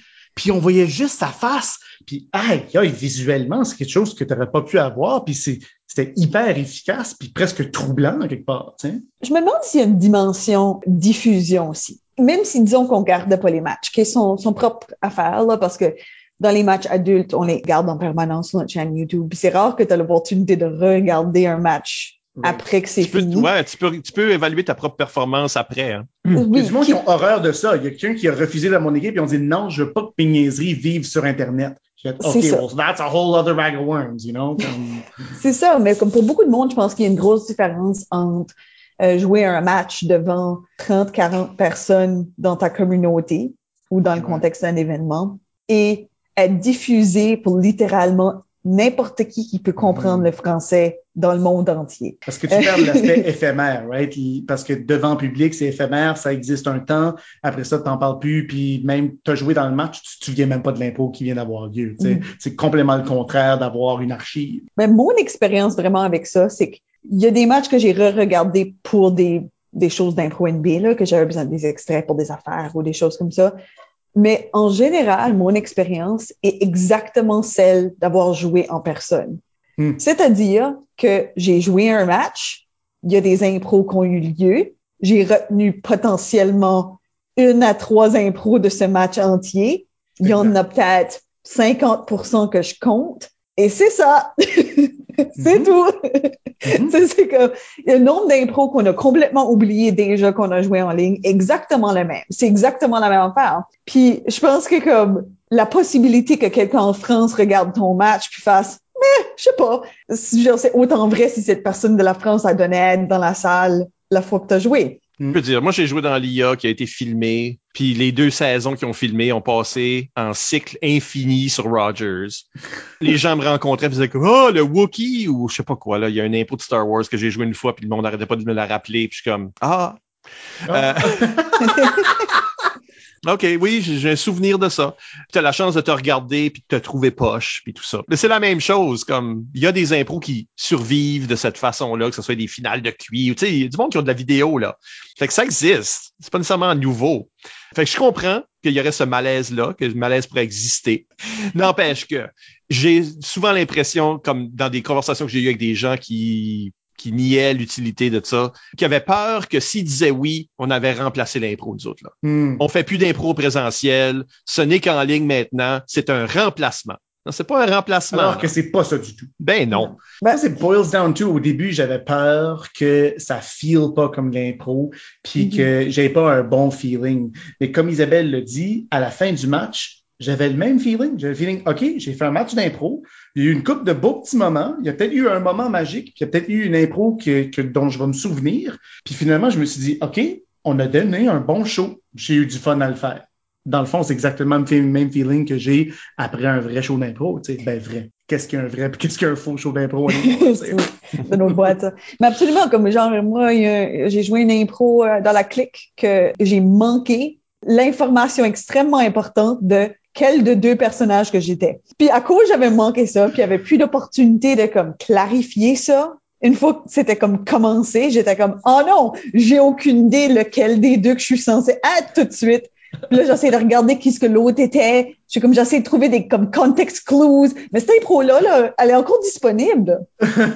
Elle est disponible sur un site. Mais l'affaire, c'est que tout le monde qui l'a vu, l'a vu, puis là, c'est c'est oublié, ça. C'est Mm. oublié. Cette impro-là, c'est juste moi qui, me- qui me trouve niaiseuse. Mais, mais à part de ça, c'est oublié. C'est oublié pareil comme en personne. C'est ça, parce que souvent on se dit comme Oh my God, moi j'ai fait cette erreur-là, tout le monde va le remarquer. Tu demandes au monde, No one noticed, no one cares. C'est pas ça qui a marqué leur expérience de voir ce match-là. Nous, on est à l'intérieur, puis souvent on, on est demandant, on est exigeant par rapport à nous. Puis c'est la même affaire sur le web. La vraie différence, le monde va le regarder une fois. Qu'ils le regardent aujourd'hui comme en même temps que ça se passe ou une semaine plus tard ou dans deux ans, ils l'ont vu une fois puis ils ont eu la même réaction. La seule différence, c'est que nous autres, on peut se regarder nous-mêmes. Et ça, on n'est jamais fair avec nous-mêmes. On n'est Mais jamais ça comme peut être un... bon outil aussi. Parce que ça arrivait une couple de fois, je me réveillais le matin en me préparant, en mangeant mon déjeuner. Je le mettais là, puis je notais, OK, j'ai fait ça, je pourrais peut-être modifier ça. Si tu es fair avec toi-même, parce que c'est facile d'être comme beaucoup trop exigeant, là, puis ça prend du temps dans ta carrière pour que tu sois capable de t'endurer, à te regarder, puis à t'écouter. Puis il y a du monde qui sont pas capables d'entendre leur voix. C'est quelque chose que je me suis battu avec longtemps en faisant beaucoup de radio dans ma vie, dans ma carrière. Il faut que tu t'habitues à ça. Il faut juste que tu sois à l'aise avec. Mais une fois que tu passes à travers de ça, tu peux l'utiliser comme outil d'amélioration qui n'existe pas en impro physique parce qu'il n'y a, il y a pas de record, il n'y a pas de façon de te sortir de toi-même puis de t'observer pour te dire, OK, voici ce que je peux améliorer, voici ce qui marche bien. Tu sais. Au minimum, le côté technique. Parce que des fois, Mhm. quand tu fais des choses, comme moi, je m'entends pas. Fait que mettons que mon son est poche. J'entends pas le son que les gens sont en train d'entendre. J'entends ma propre voix. Mais quand ce que je me regarde, j'ai comme, ah ouais, OK, mon, mon micro ou, là, tu peux dire, OK, non, mais pour la prochaine fois, je vais m'arranger différemment en termes d'éclairage ou de micro parce que ce que je croyais que je projetais, c'est pas ça qui paraît ça. finalement. Puis ça, c'est juste Mhm. technique. C'est pas une réflexion sur toi-même, ton jeu. C'est juste comme, OK, mon setup pour la prochaine fois. Puis tu, petit peu par petit peu, tu es de plus en plus efficace dans le format. Puis je pense que tu as vraiment comme pointé la bonne chose, Stéphane, c'est que beaucoup de monde ont réalisé que c'était quand même le fun une fois qu'ils ont joué. Une fois qu'ils ont eu l'expérience, puis ils ont réalisé, ah, sais-tu, c'est ça, c'est pareil. Mm. c'est ça, c'est le fun pareil, puis j'ai pas eu besoin de driver dans une autre ville pour jouer. Le match est fini, je suis déjà chez nous. Fantastique. Je suis déjà en pyjama. C'est Superbe. J'ai les- le match pas de culotte, no one knows. C'est ça. Personne. Pour les adultes, c'est, ça semble comme une situation parfaite dans le fond. Mais de quoi que moi je trouve extrêmement intéressant, c'est que pour beaucoup de jeunes dans la province présentement, ils n'ont jamais joué en personne. C'est triste d'entendre. Tu me dis ça, puis j'ai fait comme, oh.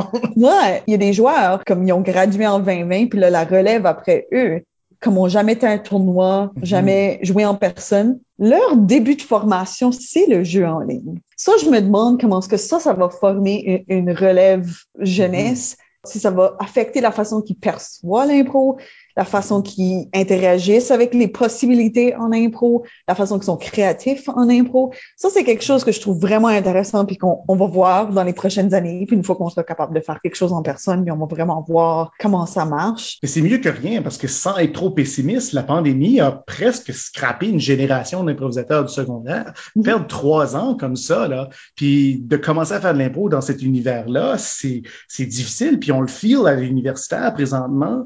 Du, c'est pas le même calibre, c'est pas le même la même expérience. Ils ont vraiment perdu des années d'improvisation. So, s'ils n'ont pas accès à la clique, c'est quoi? C'est rien. Même si tu as peur de la clique, c'est mieux que rien, right? On croit. En tout cas, c'est sur ces paroles et cette invocation aussi d'un avenir. Qu'est-ce que ça veut dire tout ça? Il y a une question là, qui plane et qu'on ne peut pas répondre aujourd'hui.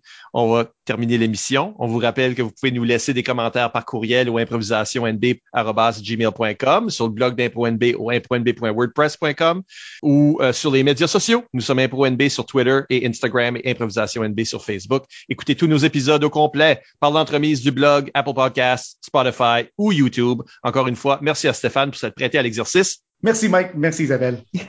merci Isabelle. Merci Michel. Et à la prochaine pour un autre entretien avec une vedette de l'improvisation.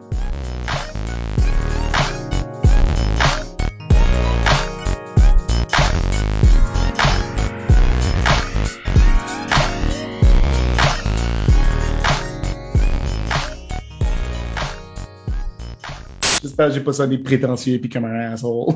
non, pas plus que les autres.